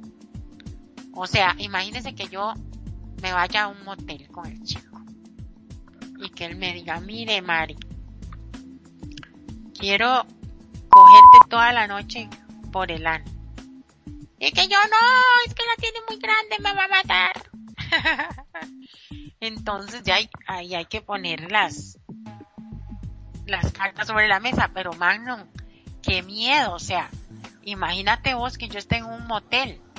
Bueno, aquí le decimos motel, hotel, no sé, como quieran llamar allá. Claro, sí. aquí motel. El, la cuestión es esta, o sea, por eso, este, yo creo que uno para llegar a, tener sexo con alguien tiene que haber una cierta confianza, ¿no? No, no es cuestión de que, claro, tenés que conocerlo, no puede ser que vos vayas por decirte algo, a un bar a tomar algo y en la barra hay un chico, te gustó, lo miraste y dije, vamos, vamos. Y, sí, te podés encontrar con cosas por el estilo. o sea, porque no lo conoces. Es alguien que vos no conocés y el tipo ya, ah, este es fácil, ah, vamos a hacer lo que yo te pido y punto. ¿entendés? o sea, No, eh, o sea, vamos al hecho de que uno, para poder tener sexo, que es mi humilde opinión, ya tiene que haber una cierta confianza, un cierto diálogo, este, para llegar a eso. No creo que uno sea a la primera de cambio, ya, pum, vamos, porque después te puedes encontrar con este tipo de cosas. Uno no sabe con qué se puede encontrar. Este, estamos hablando de mm, que, estás en defensa, ¿no? Eh, eh, vos estás hablando de un motel que dentro de todo vos pegaste un grito, ¡ay, socorro, ayúdeme! Y vienen los del motel y te sacan. O sea, porque hay un problema. Este, fíjate que te lleva a, tu, a su casa Vos lo conociste en el boliche, te dice, ay, vení, vamos a mi casa. Y el tipo vive en la loma de la miércoles, en una montaña donde no hay nadie cerca. Ahí te dice, vení, te voy a poner una esposa, te voy a atar el poste y te voy a dar con el látigo de siete puntas. Y vos, no, no, no, gritá hasta que te canse, ¿qué me importa? Yo te pego porque eso es lo que a mí me gusta. ¿Entendés? Ay, no, lo mato. Esa es la cuestión. Yo creo que para poder llegar a tener sexo o irse con alguien, primero tiene que haber una cierta confianza. No puede ser, al menos yo particularmente como hombre no lo haría. O sea, yo no, no me iría con una chica así a la primer cambio. Es más, acá en, en los noticiarios han salido la famosa, este, que le llaman eh, viuda negra, porque agarran a los chicos, los conocen, a, los tipos, digo chicos, a los tipos, los conocen, eh, los llevan y dicen, vamos a tu casa, le dicen ella, y los tipos, vamos, te llevo a casa, y cuando la lleva a casa le pone algo en el, en el trago y cuando se levantó, le afanó toda la casa, se encontró con el departamento vacío, ¿entendés? Mm, es que, es que eso es lo que, a lo que yo iba, que yo puse como mi, como si yo fuera, como ejemplo pero es que también con eso de las de los ay cómo es que se llaman estas que buscan parejas en la web ah los de Tinder y ese tipo de cosas. A, todo eso eso ha pasado acá ajá. Claro exactamente sí sí. pero eso yo yo me hace lo juro yo me moriría. Yo no podría ir a un lugar así con, con alguien que yo no conozca. O sea imagínese que le diga a uno solo el hecho eso de que ella ya estoy aquí, quiero nada más darle por atrás y guste es, es que aparte no sabes con quién te puedes encontrar. Capaz que, o sea, vos fuiste y te encontraste con un muchacho y vos decís, ay, qué lindo que es, y te dice, vení, vamos a mi casa, y vos decís, bueno, vamos, y cuando vas allá te encontraste que hay tres más. Y vos decís, no, no, yo me voy, y te dicen, no, ahora estás acá, ya está con mis amigos, este, vamos a hacer una fiesta y terminaste por todo lado. ¿Entendés? Te agarraron y te forzaron y ya está. Por eso te digo, es, muy riesgoso, creo yo, poder hacer una cosa así. Este, le pasa a los hombres, le pasan a las mujeres, le pasa a cualquiera. Yo creo que siempre tiene que existir una confianza, tiene que haber un trato, un diálogo, algo. No podés irte a la cama con el primero que se te cruce, por más bonito o bonita que sea. No, no, no. Y hay que tener ese cuidado, o sea, que qué miedo, o sea, sí, hoy no. Es que aparte no sabes, el tipo por ahí tiene sida. Y agarro te llevó a la casa y vos toda confiada, no, no, ¿qué preservativo? Acá no hay preservativo ni nada, dale, dale. No, pero que no, no, no, no, no, esto es así, punto, te dice. Y, y después resulta que te encontraste que tenés sida. ¿Entendés? Es muy jodido, es muy grave la situación. Yo siempre digo a los chicos tienen que tomar conciencia, porque hoy por hoy, viste, van a un boliche, pim pum pam, pegaron onda, tomaron dos tragos y se van, tienen sexo y después dicen, che, ¿cómo te llamabas vos? Porque ni siquiera saben cómo se llama, ¿me entendés? exactamente. Este, es muy liberal. Eh, yo no digo que esté mal este, tener sexo, que esté mal eh, poder disfrutar de la sexualidad, es todo bárbaro, todo bonito, todo hermoso, pero hay que tener cuidado porque no sabes con quién te puedes encontrar. Puede ser que salga todo bárbaro, que salga todo bien y que lo haya hecho no una, diez veces y las diez veces te salió bárbaro y la disfrutaste y gozaron como loco y te salió diez puntos. Pero hasta que un día te agarra alguien y te hizo eso que a vos no te gustaba o hasta inclusive puedes llegar a terminar muerto, como ha habido casos también. Sí, ah, y, lo de los chantajes también es muy también es exactamente que te agarran este ponele llega, te llevan a un lado hay tres tipos te agarran te violan te sacan fotos y dicen ojo con que digas algo porque si no empezamos a mandar tu foto como te violábamos entre por todos lados qué haces no no es terrible hay hay cosas que hay que tener mucho mucho cuidado. Sí hay que tener cuidado con eso de los de como como ir con alguien que como qué me va a hacer o sea no sea, Sí, sea tanto hombre como mujer, ¿eh? esto es para los dos. Este, porque hay muchos que dicen, ah, yo soy tipo, a mí no me va a pasar nada, a mí como hombre, ¿qué me va a pasar? ¿Sabes la cantidad de, gente que sale? Que ya te digo, para un boliche, conoce una chica muy bonita, eh, es más, eh, hace muy poco salió una noticia en la cual eh, un tipo conoció a través, en Tinder, en Tinder conoció una chica, eh, dijeron, bueno, vamos a tomar algo y cuando fue al bar se encontró que estaba esa chica con una amiga y le dice, sí, no, lo que pasa tenía miedo, me acompañó mi amiga, pero bueno, ella también quiere venir, si no querés, vamos a tu departamento. Las dos, dijo, sí. Ella es muy liberal, yo también, así que si vos no tenés problema con las dos, no, dijo, vine por una y me voy con dos, fantástico, dijo el tipo. Y cuando llegó al departamento se ve que la seguían los tipos y lo agarraron al tipo, lo durmieron, lo ataron y terminó desnudo y le robaron toda la casa es muy muy difícil no no no se puede saber qué es lo que está pasando este la intimidad es muy difícil por eso yo voy a morir virgen y le voy a guardar mi, mi chochito a los gusanos. ok. Tengo complejo con alguna parte de mi cuerpo y no las quiero mostrar. Uy, esto es típico en las mujeres, entre nosotras. Tengo complejo con alguna parte de mi cuerpo no las quiero mostrar. Unas no aceptan su cuerpo, otras se sienten sexys, otras no se sienten sexys.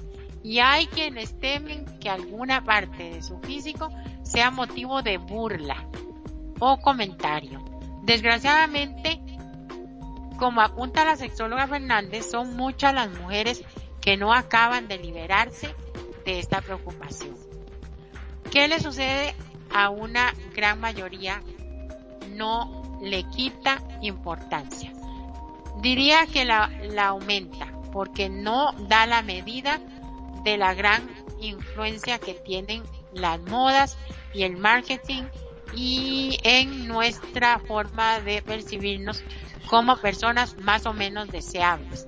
Muchas veces se debe, una, se debe a una baja autoestima o amor propio, como lo estuvimos viendo en programa pasado, que como dice la sexóloga, nos lleva a pensar que nuestro atractivo depende de una talla determinada. Eso es cierto, o sea, aquí hay mucho que decir. Aquí, o sea, ay, que tiene que ser alta, delgada, cero panza, cero, cero llantitas, cero todo. Ah, no, que tiene que tener un gran trasero, unas grandes boobies, bla, bla, bla. No necesariamente. Para gusto los colores. Y así como puede haber un hombre que diga, ay, yo prefiero una gordita, una rellenita que una flacucha. Eh, hay uno que dice, ay, yo la quiero flaca o, simplemente hay muchos o, muchas que, que, no, que no les importa eso, sino cómo las tratan, etcétera. ¿Qué opinas? Bueno, mira, este, antes de, de, ir a ese tema, acá tenemos un oyente en Facebook Live que nos pregunta, que se llama Akaya Silence, dice, hola a todos, una pregunta. ¿Qué rol tienen los padres ante lo que pasa con los niños y adolescentes? ¿Hay un control? ¿En qué sentido? ¿En el del sexo? Yo imagino que debe ser eh, exactamente. ¿Qué rol tienen los padres con lo que pasa con los niños y adolescentes? claro, debe referirse eh, con respecto al, al sexo, ¿no? Lo que pasa que particularmente yo opino que es muy difícil. Es muy difícil hoy en día, este, vos fijate, em, económicamente estamos atravesando una situación global en la cual es prácticamente desastrosa para todos los padres. Estamos este, corriendo como locos tratando de buscar el mango para poder pagar que la hipoteca de la casa, que el auto, que si chocó, que si esto, que si el otro y muchas veces este no alcanza las horas. Ya viste, no es que trabajas ocho horas, hay muchos que trabajan 12 horas y no solamente el padre, sino trabaja el padre y la madre. Y a veces eso hace de que vengan tan cansados que cuando llegan a la casa los pobres chicos van con algún problema y no tienen esa capacidad para poder responderle porque ya están reventados. Esa es la verdad.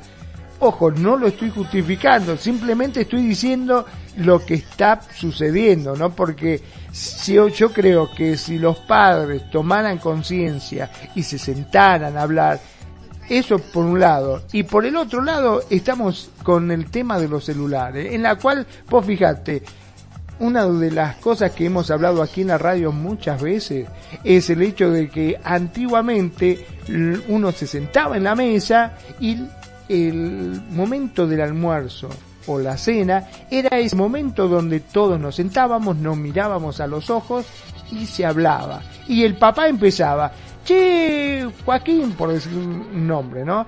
¿Cómo te fue hoy en el colegio? Ah, hola, pa, sí, no, vos sabés lo que me pasó hoy, estuve en clase con la maestra y me dijo tal cosa, y cada uno se iba interiorizando de lo que le pasaba y contaba lo que su vida.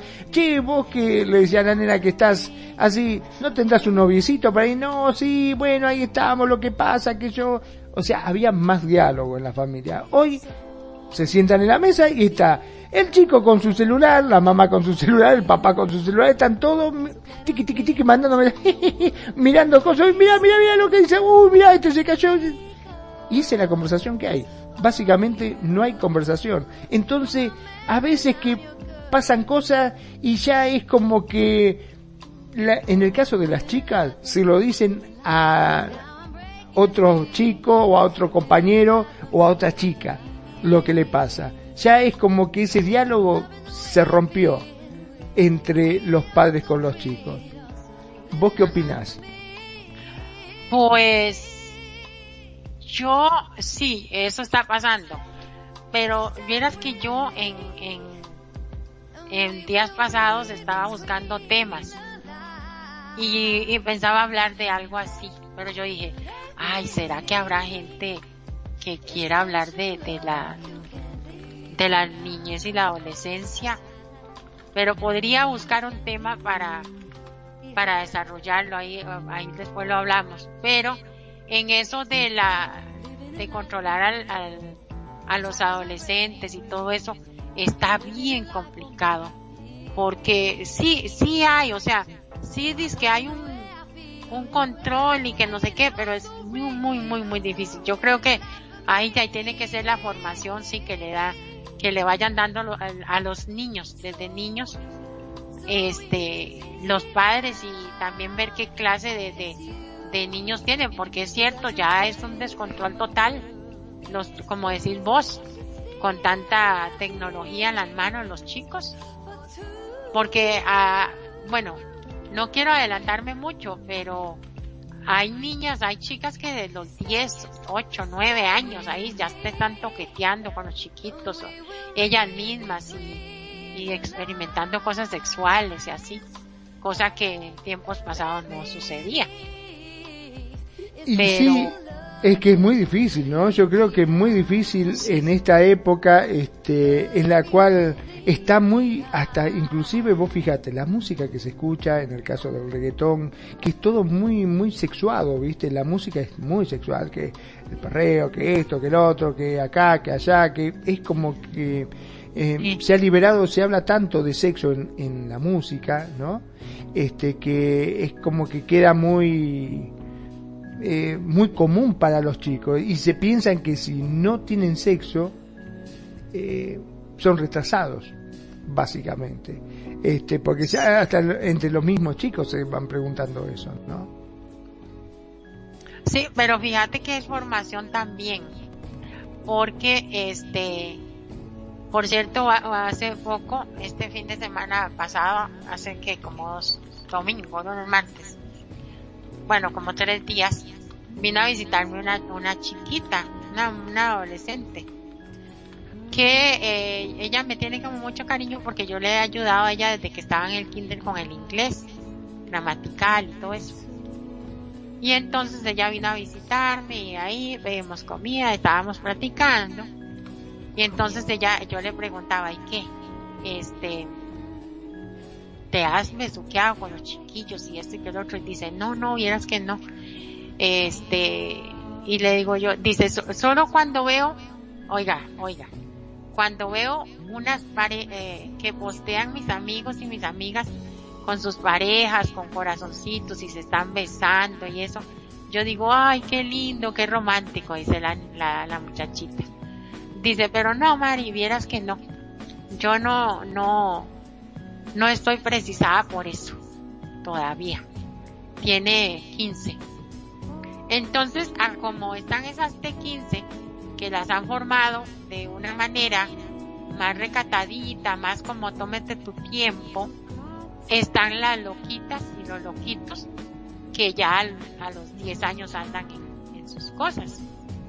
Es que hay mucha tela que cortar en esto. Si, si ustedes quieren, yo podría estudiar y analizar un programa y lo traemos acá. Puede ser que, que, pueden hacer los padres o cómo se enfocan los padres en la educación sexual de, de sus hijos o de sus adolescentes. No sé, se me ocurre. No sé sí, Sí, sí, sí, sí, estaría buenísimo, sí. Porque yo he visto, yo, yo he, yo he estado investigando Y por cierto me he quedado estudiando, estudiando, yo digo, es que quién sabe si va a pegar porque tal vez no hay nadie interesado en lo de los adolescentes. Pero ya lo podríamos hacer un día. Estaría buenísimo. Sí, sí, sí. Este, le vamos a decir que directamente entonces vamos a preparar un programa al respecto eh, para hablar porque como bien dijiste es un tema bastante extenso y que toca un montón, ¿no? Un montón de, temas como para poder, este, poder em, hablarlo en corto tiempo o poder decirlo así de rápido. Vamos a hacer un programa al respecto, me parece muy bien. Sí, buscarlo para, para para también llegar a esa población. Bueno, porque también es, eh, son adultos que tienen a sus niños y, y tal vez quieren ver nuestra, nuestra opinión y nuestro, y como yo siempre busco de los expertos también, eh, desarrollar un, ese tema. Claro, bueno, acá nos dice, ¿no? Que lamentablemente con respecto a la sexualidad hay mucho tabú. Eso es así. Mm hay mucho tabú, hay muchas cosas que no se dicen, no, no solamente por tabú, sino también por pudor, este, por no quedar mal, ¿no es cierto? Porque muchas veces dicen, mm, si digo esto van a pensar que, ah, esta mm, debe ser una, porque a veces pasa también, ¿no? Este dice, si uno sabe mucho de sexo, dice, mmm, esta seguro que ah, anda a saber las cosas que habrá dicho, viste que la gente mm. para hablar mal siempre está mandado a hacer. ¿Cómo se llama? La, el... Akasha Sile. Akasha Akasha. Akasha. Akasha. Akasha, mira, mira Akasha, te voy a comentar algo que me ha pasado a mí. Yo soy una persona que no tengo pelos en la lengua para hablar de sexualidad, que de hecho me hubiera gustado ser, estudiar sexología, pero bueno, no, no lo hice. Pero sí me, por eso es que me gusta tanto, me apasiona. Pero siempre hablo así, como dicen, sin pelos en la lengua, sobre sexología. Y si yo digo hacer sexo oral o mamar o como se diga, no hay, no le veo el morbo, no le veo la maldad ni nada. Resulta que yo tuve una, unas amigas acá en el juego, en el Second Life, y, y éramos como que una familia. Entonces resultó que usted sabe que en estos roles acá hay cosas bonitas y hay cosas feas. Ya cuando yo me dedico a lo de DJ y pasaba muy ocupada y bla, bla, bla. Entonces resulta que yo siempre ah, hablaba así, bla, bla, bla, no, no, no. Y me aparece un chico y que quería que fuéramos a las bolas en ese entonces o a la cama con animaciones y yo y yo no no no yo no fui no no yo no quería nada que estaba muy cansada no, no. o sí sí sí fui sí fui ah sí sí y me salió un chico que en un, en un avatar de chica y sí, sí fui con, con él y hice y no hice y bla, bla, bla, y nos reíamos, ¿verdad? Entonces, como esa es mi forma de ser, espontánea, sin tabúes, eh, bla, bla, bla, loca, para hablar de esto, no le ten, no me da vergüenza, no le, no me da morbo, no me da helado para criticarlo, ni nada, lo veo como algo muy normal, natural, pues algunas del grupo pensaban que yo era como la putica del grupo, la putita del juego, la prostituta y no sé qué, la, la que andaba acostándose con todos los avatares, que eso sí lo hice. no le diga a nadie. Pero eso, pero eso lo hice al principio que yo jugaba. Me aparecía cualquier avatar feo y yo me iba con mi avatar más feo y, cogíamos y hacíamos y experimentaba de todo y qué divertido y bla bla, ya después ya vi cómo era el, rol del juego y ya normalizado. Pues para seguirle con el, el, ejemplo, el ejemplo este, este, resulta que para ellas, para algunas de ellas, yo era la loquita, la esto, la otro, y se van dando cuenta que otra chica del grupo, la que se, se hacía la monja, la santa, la perfecta, este, ella andaba con un montón de alter, ve tú a saber qué andaba haciendo, y, y, y ay, oiga, oiga lo que dijo, ay, pero mira cómo habla, ay, oiga lo que está diciendo, como, uy, qué, qué vergüenza, qué, qué desbocada lo que está diciendo, o sea, Y, resultó que me terminaron diciendo, ay, mira, Mariel, todas pensábamos que usted era la loquita del grupo, bla, bla, bla, y retó que era la fulana. Entonces, eso es un ejemplo de, de lo que vos decías. Siempre van a andar hablando, entonces mejor ser transparente y decir las cosas sin tabúes. No se limite a, a opinar o, o hablar de sexualidad o, o de lo que piensas sobre ti mismo o misma. No se limite. Porque siempre va, va a haber gente que va a hablar. Si te comportas como una monja o un monje, van a hablar mal de ti. Y si te comportas como, como una persona que habla de estas, de estos temas al natural, van a hablar mal de ti. Entonces, así que tranquilo. todo Bueno, para adelante. acá opina, dice, matarlas callando, como decimos acá, ¿no? Porque vos Ah. decís que este no tenés eh, Problemas miedo, problemas para decir las cosas. Este, bueno, este, acá comenta que no, tampoco tiene problema como para hablar sobre estos temas y hablarlo Ah, abiertamente, ah, ah. ¿no? Pero sí, hay problema este, muchas veces porque hay gente que por ahí se siente ofendido y si sabes mucho del tema te dice, ah, debe ser terrible vos, por eso es que sabes tanto. Porque la gente es muy de etiquetar. Desgraciadamente, este, la gente es muy de etiquetar. Es así. Pero Sí, bueno, le- no hay ya- ningún ya problema. entendí, si quiere, eh, si quiere este, participar o venir acá como invitado, no hay ningún problema. Eh, puede acercarse a la radio, que venga a la radio, con gusto este, le brindamos el micrófono para que también pueda expresarse. Ujú. Sí, ya, ya le entendí el punto de, de esta persona. No es que sea ella, sino que las personas. Sí, eh, ¿a dónde habíamos quedado acá? Habíamos quedado en que tengo complejos con algunas partes de mi cuerpo y no las quiero mostrar. Esto, esto se ha hablado ya en varios, en varios programas.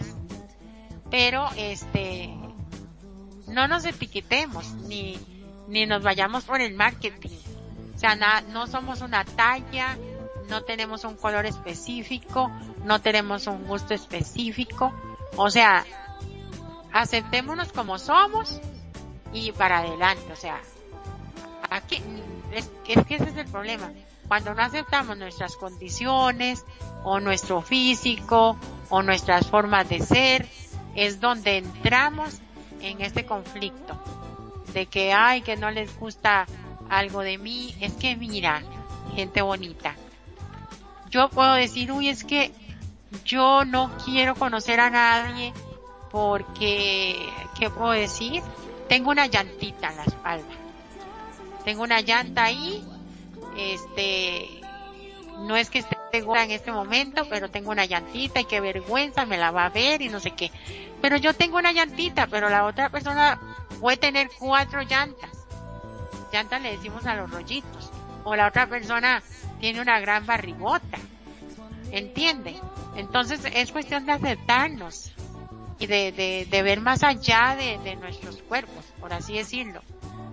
O sea, no, no, no nos preocupemos tanto por el, el cuerpo y que eso todo se lo van a comer los gusanos. También hay eh, otras cosas, formas de ser, eh, el amor, eh, la aceptación a la otra persona, etcétera. Magno, no sé qué opinas, ¿estás ocupadito? No, simplemente estaba acá comentándole para que cuando guste, que se acerque a la radio simplemente y bueno, la podemos eh, invitar como para que pueda eh, decir su opinión, no hay ningún problema como invitada. Este, acá yo le comentaba que todas las voces son escuchadas, todas las opiniones este, son escuchadas con gusto, no hay ningún problema. Eh, no tenemos eh, básicamente ninguna regla, excepto de que obviamente, ¿no? Que hablen mal o insulten o cosas por el estilo, no, eso no está permitido, pero sí todos tienen derecho de poder brindar su opinión abiertamente sin ningún tipo de inconveniente. Claro. Este, con respecto a lo que estabas diciendo, sí, este, mm, es un, es como vos decís, básicamente es así, ¿no? No hay mucho más que agregarle. Sí, y dice que esa baja autoestima se va reforzando con los mensajes con los que nos bombardean la sociedad. De esto hemos hablado mucho acá en los otros programas de los compañeros y en este de, que no no que esos mensajes que nos bombardea la sociedad relativos a que para ser atractivas las mujeres tenemos que cumplir con unos determinados cánones de belleza eh, una posible solución es, echar la vista atrás contemplar a los modelos de otras épocas por ejemplo nos pueden convencer de que efectivamente el concepto de belleza es relativo y que, como dice la, la el atractivo erótico de una persona reside más en nuestra actitud que en una determinada estética.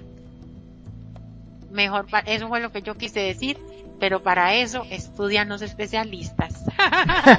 es cierto, sí. Lo que pasa es que nos dejamos llevar muchas veces por el marketing y la publicidad y las cosas que nos muestran los medios, ¿no? Porque es obvio, este, vos abrís un paquete de cereal y ves una chica con una figura impresionante, una cinturita que parece tallada por el mismo Da Vinci, increíble, que se pone de boya, ay, cómo me gustaría tener esa cintura, y un cuerpo firme, parado, una colita parada, y y que realmente esos son modelos y es muy difícil, eh, inclusive para los que son modelos, vos fijate que están horas en los gimnasios, trabajando y ¿Por qué? Porque ellos trabajan con su cuerpo y ellos, este, su cuerpo, digamos, le dan de comer, ¿no es cierto? Este, viven de su cuerpo prácticamente. Y en cambio nosotros, la gente normal que trabaja, que estudia, que hace cosas, claro, queremos llegar a esos cánones, como vos decís, que vemos en los cereales y que vemos, ay, querés estar como yo, comprar, y ni hablar de la cantidad de, oferta que te dan el Sheila Pepper, el qué sé yo qué, eh, que te colocas una cinta y, baja de peso y si te tomas eso también. Hay muchísimas propagandas y todos a veces este, no tenemos tiempo y pensamos que esas son curas milagrosas y que te tomas eso y vas a quedar súper flaquito y es mentira. Lo único que haces es gastar plata y plata y plata. Lamentablemente para poder estar flaco poder estar bonito, tenés que hacer como inclusive hacen ellos, que hacen dieta rigurosa, que corren, que hacen mucho ejercicio y se matan en los gym para tener esos cuerpazos que uno ve y admira verdaderamente. Yo creo que uno tiene que ser como, como es y quererse así y no tomarse ni compararse con esos cuerpos, realmente, porque es prácticamente imposible pensar. Es, mira, básicamente como si fuese eh, Second Life. Vamos a hablar de Second Life. Acá en Second Life somos todos hermosos o no. Somos todos bonitos, todos tenemos el cuerpo que queremos, todos tenemos, las mujeres tienen el pecho que quieren, tienen la cola que quieren, tienen el cuerpo tallado a mano como ellas quieran. Y así mismo, vos fijate que así mismo también están insatisfechas porque siempre hay alguien mejor o alguien que tiene algo distinto que hace que sobresalga de la demás. Porque es así. Este, yo por eso creo que uno tiene que ser como es y no prestar eh, tanta atención al resto ni, ni tratar de ser mejor. Si vos te sentís bien haciendo ejercicio y corriendo por tu salud y estás pleno, me parece bárbaro. Uno tiene que quererse, aprender a quererse y no este, ponerse tan mal porque después vienen todos los problemas que vienen acarreando por culpa de eso, ¿no? De que te hacen bullying, que desgraciadamente muchos chicos se terminan suicidando porque no soportan verse, que después de que sucede todo esto uno dice, pero qué tonto, ¿cómo se mató si era un lindo chico o una linda chica? ¿Entendés? Y todo por qué? Porque se deja llevar y dice, no, porque sos muy feo, no, no salgo con vos porque sos feo, ponele. Y se terminan suicidando por eso. Y sí, sí es cierto que las bellezas son relativas y aparte de eso, y para gustos colores, como decía yo, como mencionaba yo anteriormente, que a uno les gustan rellenitas, a otras flaquitas, a otra, a, ella, a una amiga le gustan los hombres barrigudos, a otras no. O sea, no, no, no, como que no viene tanto al caso eso. Como dice la, la experta aquí, el atractivo erótico de una persona reside más en nuestra actitud que en una determinada estética y eso es muy cierto. Dice, tal vez no sepa darle placer a mi pareja, es otro temor de las chicas. Qué raro, ¿ah? es un tema, sí. Vos, vos fíjate que eh, creo que en Japón o en China hay escuelas que le enseñan, ¿no? Este, ah. A dar placer a los hombres, que son las famosas geisha, supuestamente. Ajá.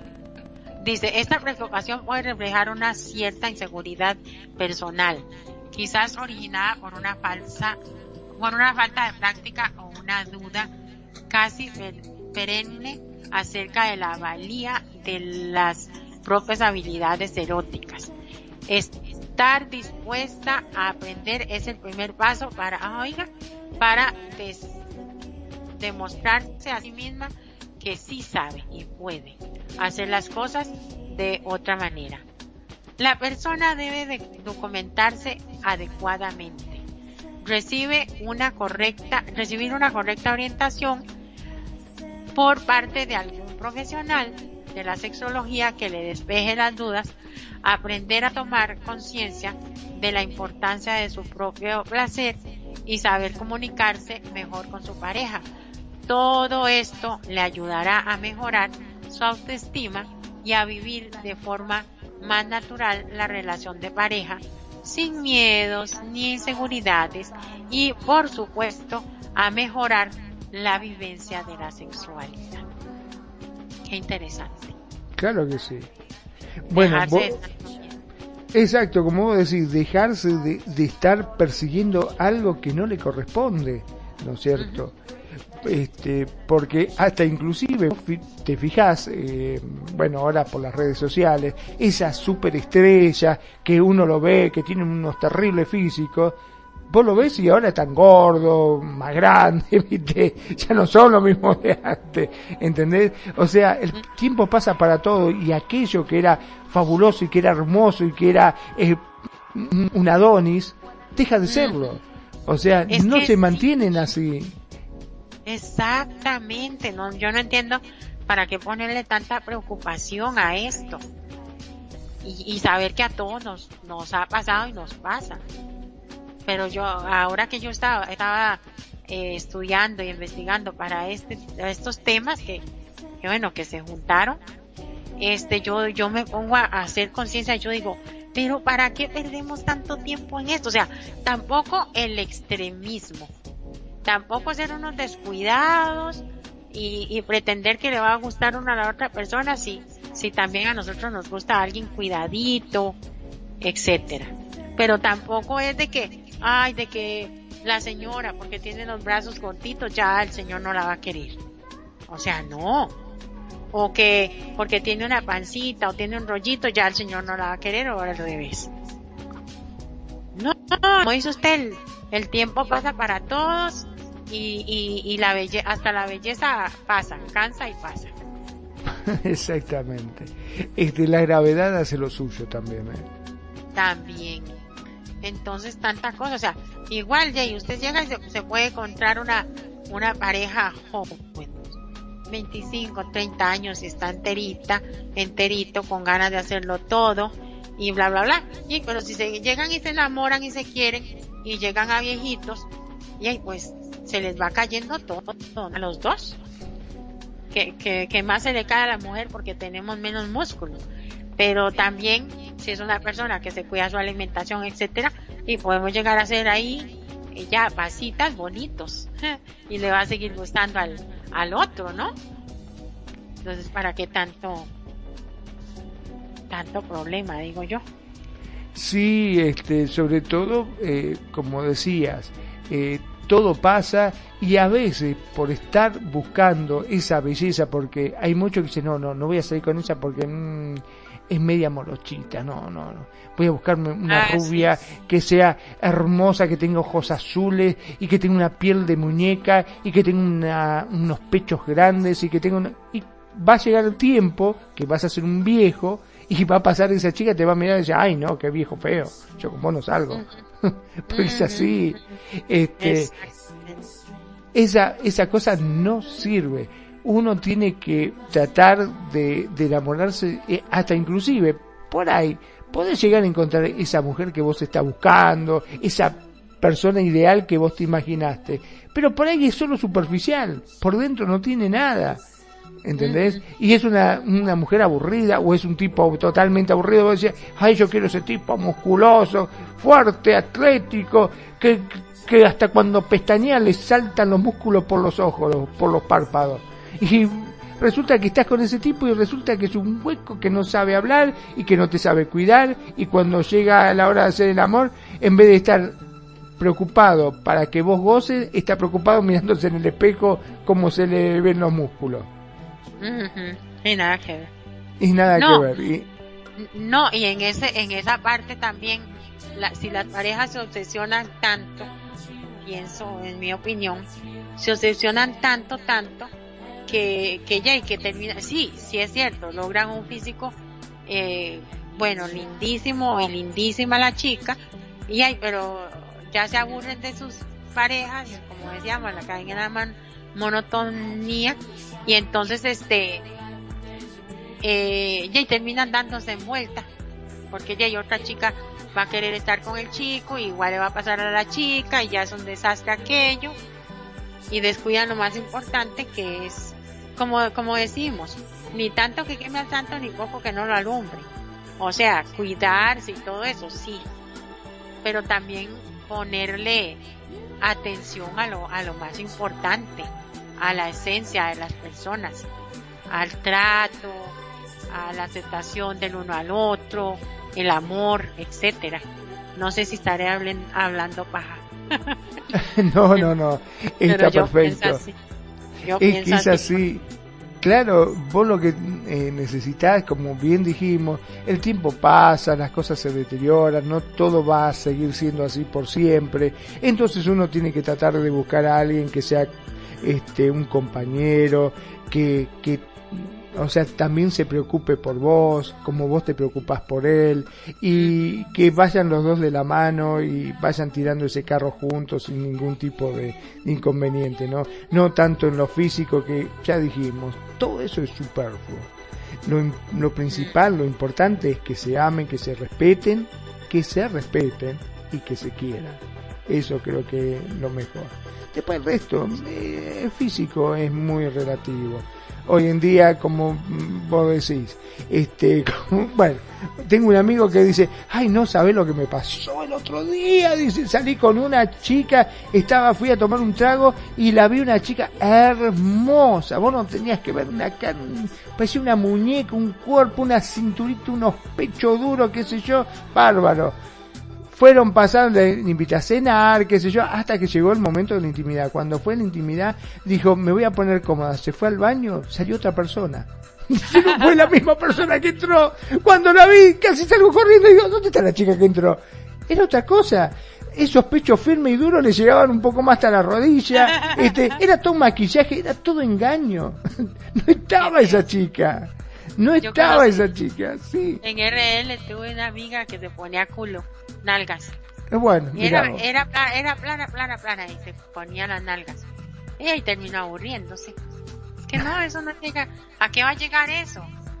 A pasar un bañazo, como le decimos aquí. Bañazo es como, y como una vergüenza, como una, no sé qué, cómo le dirán allá. Qué sé yo, que se le caigan las nalgas en, en un bar. sí, no, terrible, por eso te digo. Este, hay muchas cosas que son ficticias. Acá lo importante es el compañerismo, es el amor, es que se lleven bien y lo físico es otra cosa, es solamente algo decorativo, me parece. Sí, pues como digo yo, no hay que, que despreocuparse del todo porque tenemos que ser atractivos al otro, pero tampoco ser tan fanáticos es el problema sea, no ser tan, no, que no sea obsesivo. Eh, obsesivo. No ser tan obsesivo y, y, de ahí mantenerse bonita y bonito como el otro quiere, porque vea, hay gente que la chica es delgada y, eh, en una pareja. La chica es delgada, y, y no engorda y bla, bla, bla. Ah, pero el chico está desesperado porque ella sea gordita y que tenga que más nalgas y que la panzota y que la llantita y eso, eso lo vi en vida real. Y entonces la chica lo quiere tanto que comenzó a comer, comer y se hizo una gordita y ahí tiene a la gordita y él también gordito. Pero ahí viene el problema de la salud. se están comiendo rico, pero y la salud.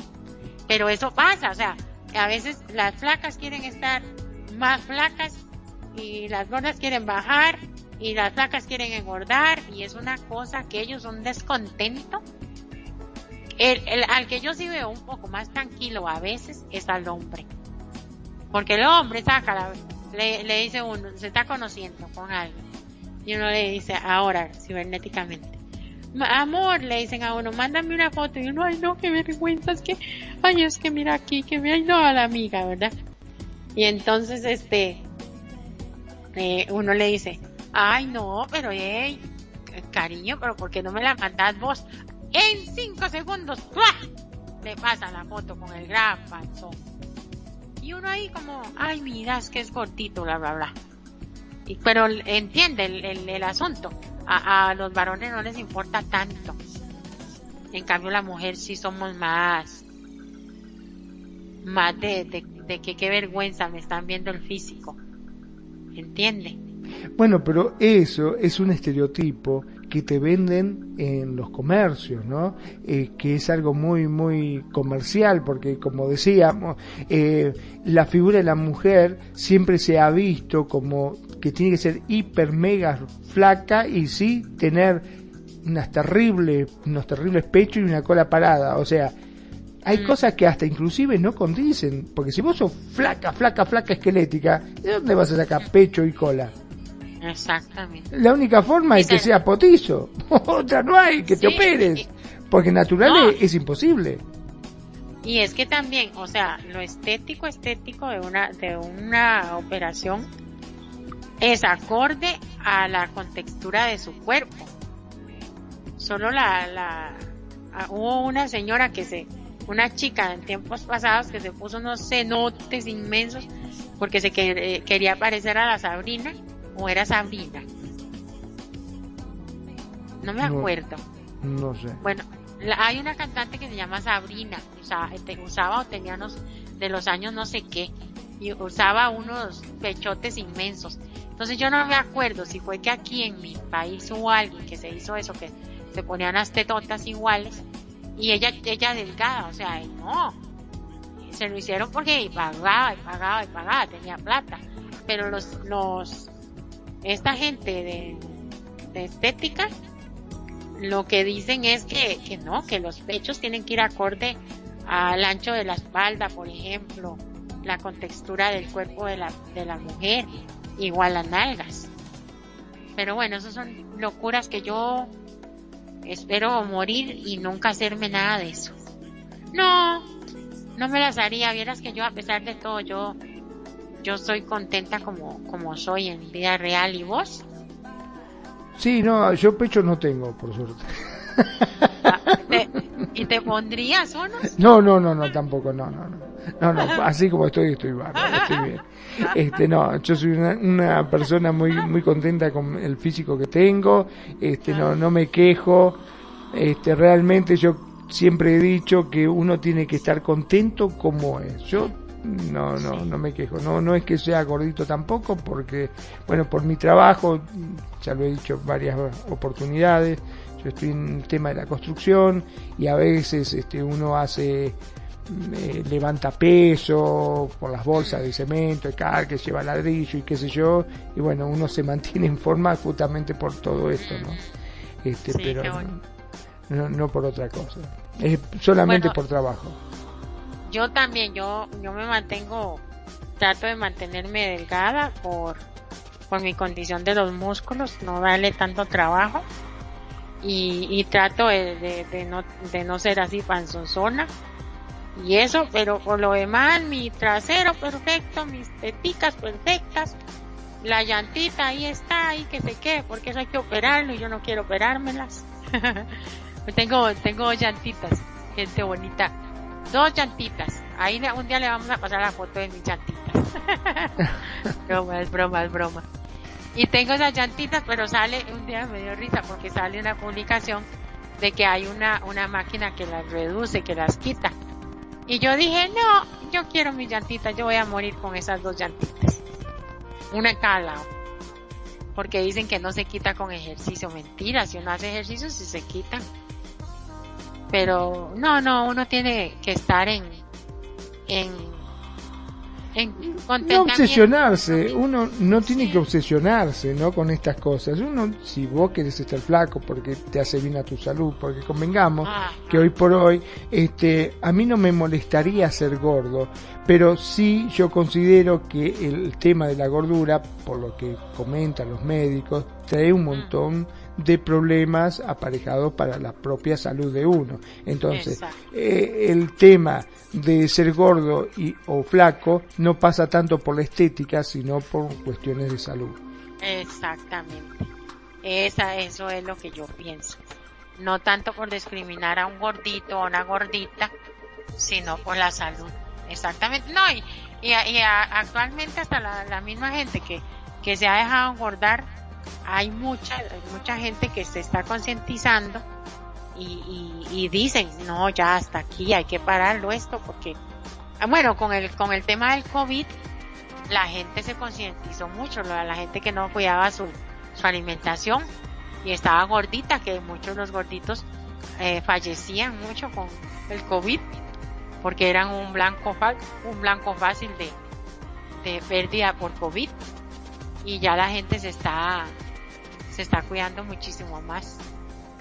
Pero sí, sí, yo también, yo por, cuestión de salud, tengo que mantenerme ahí flaquilla, delgadita.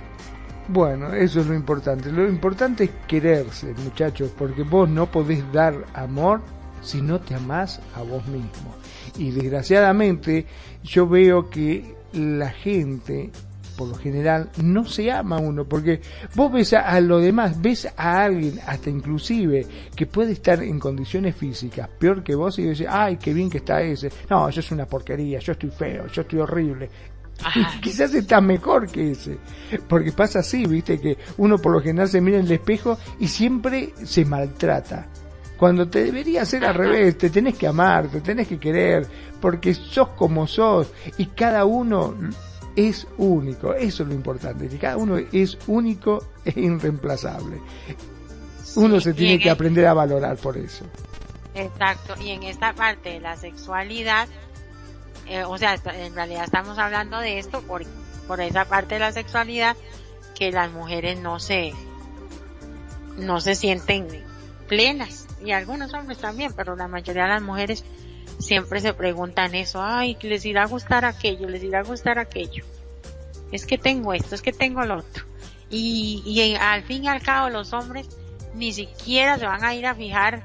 Vea, yo le, yo se lo juro que yo en este momento me voy, tengo un novio, estoy conociendo a alguien, digamos, y yo me voy a la cama con él y él ni se va a enterar que yo tengo esos dos rollitos en la espalda en ahí, en la cinturita. No, se va a fijar en otras cosas. Ah, pero ya, ya me viera yo yéndome a la cama. Ay, es que me va a ver esto, me va a ver aquello, y me va a ver otro. O sea, lo estoy diciendo aquí porque lo estoy diciendo así plenamente en el programa. Pero vamos a ver ya en la realidad. Ya me imagino yo pensando, ay, es que tengo esto o tengo lo otro y qué vergüenza, y me va a ver aquí, y me va a ver allá. ¿Entiende? Lo que quiero decir. Claro que sí, totalmente. Este, bueno, esas son las cosas que uno va acarreando, ¿no? Que uno va llevando y como bien decías, este, pasa por esos temores, que esos complejos que uno eh, va generando hasta inconscientemente, ¿no? De lo que es uno, cuando en realidad debería aprender a quererse, a valorarse, a amarse y a dar amor también, que es lo importante. Yo creo que hemos desarrollado el tema muy lindo, yo la verdad que me divertí muchísimo. ¿Qué te parece si ya nos despedimos, Mariela? Sí.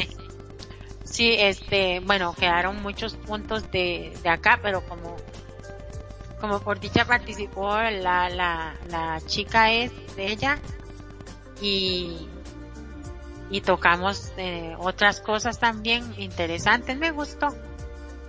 Quedaron puntos, entonces yo no sé si bueno, continuamos. seguramente, seguramente estaría bueno este hacer otro programa en lo cual podríamos llegar a unar los dos programas, el que era tanto de los hombres como las mujeres, porque los dos tenemos complejos.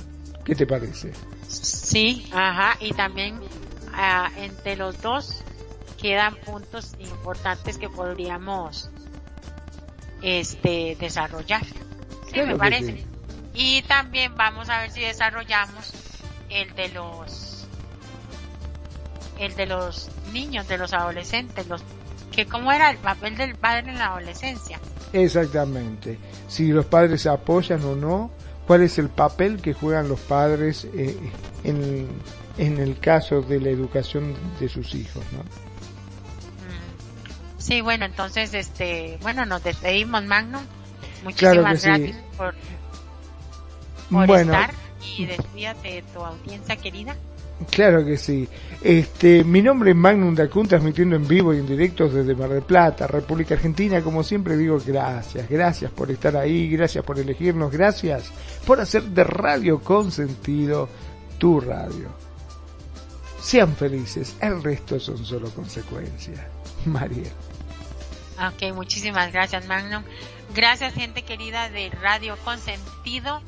Eh, esperamos que estos programas les sirvan para su diario vivir y en especial como se han venido manejando en esa sexualidad, la sigan disfrutando cada vez mejor y, y que cada vez estos orgasmos sean más intensos. Esto ha sido un programa más de Charla Charla acá en Radio Consentido con Ciar Mariel desde Costa Rica y Magnum desde Argentina. Nos vemos. Bye bye.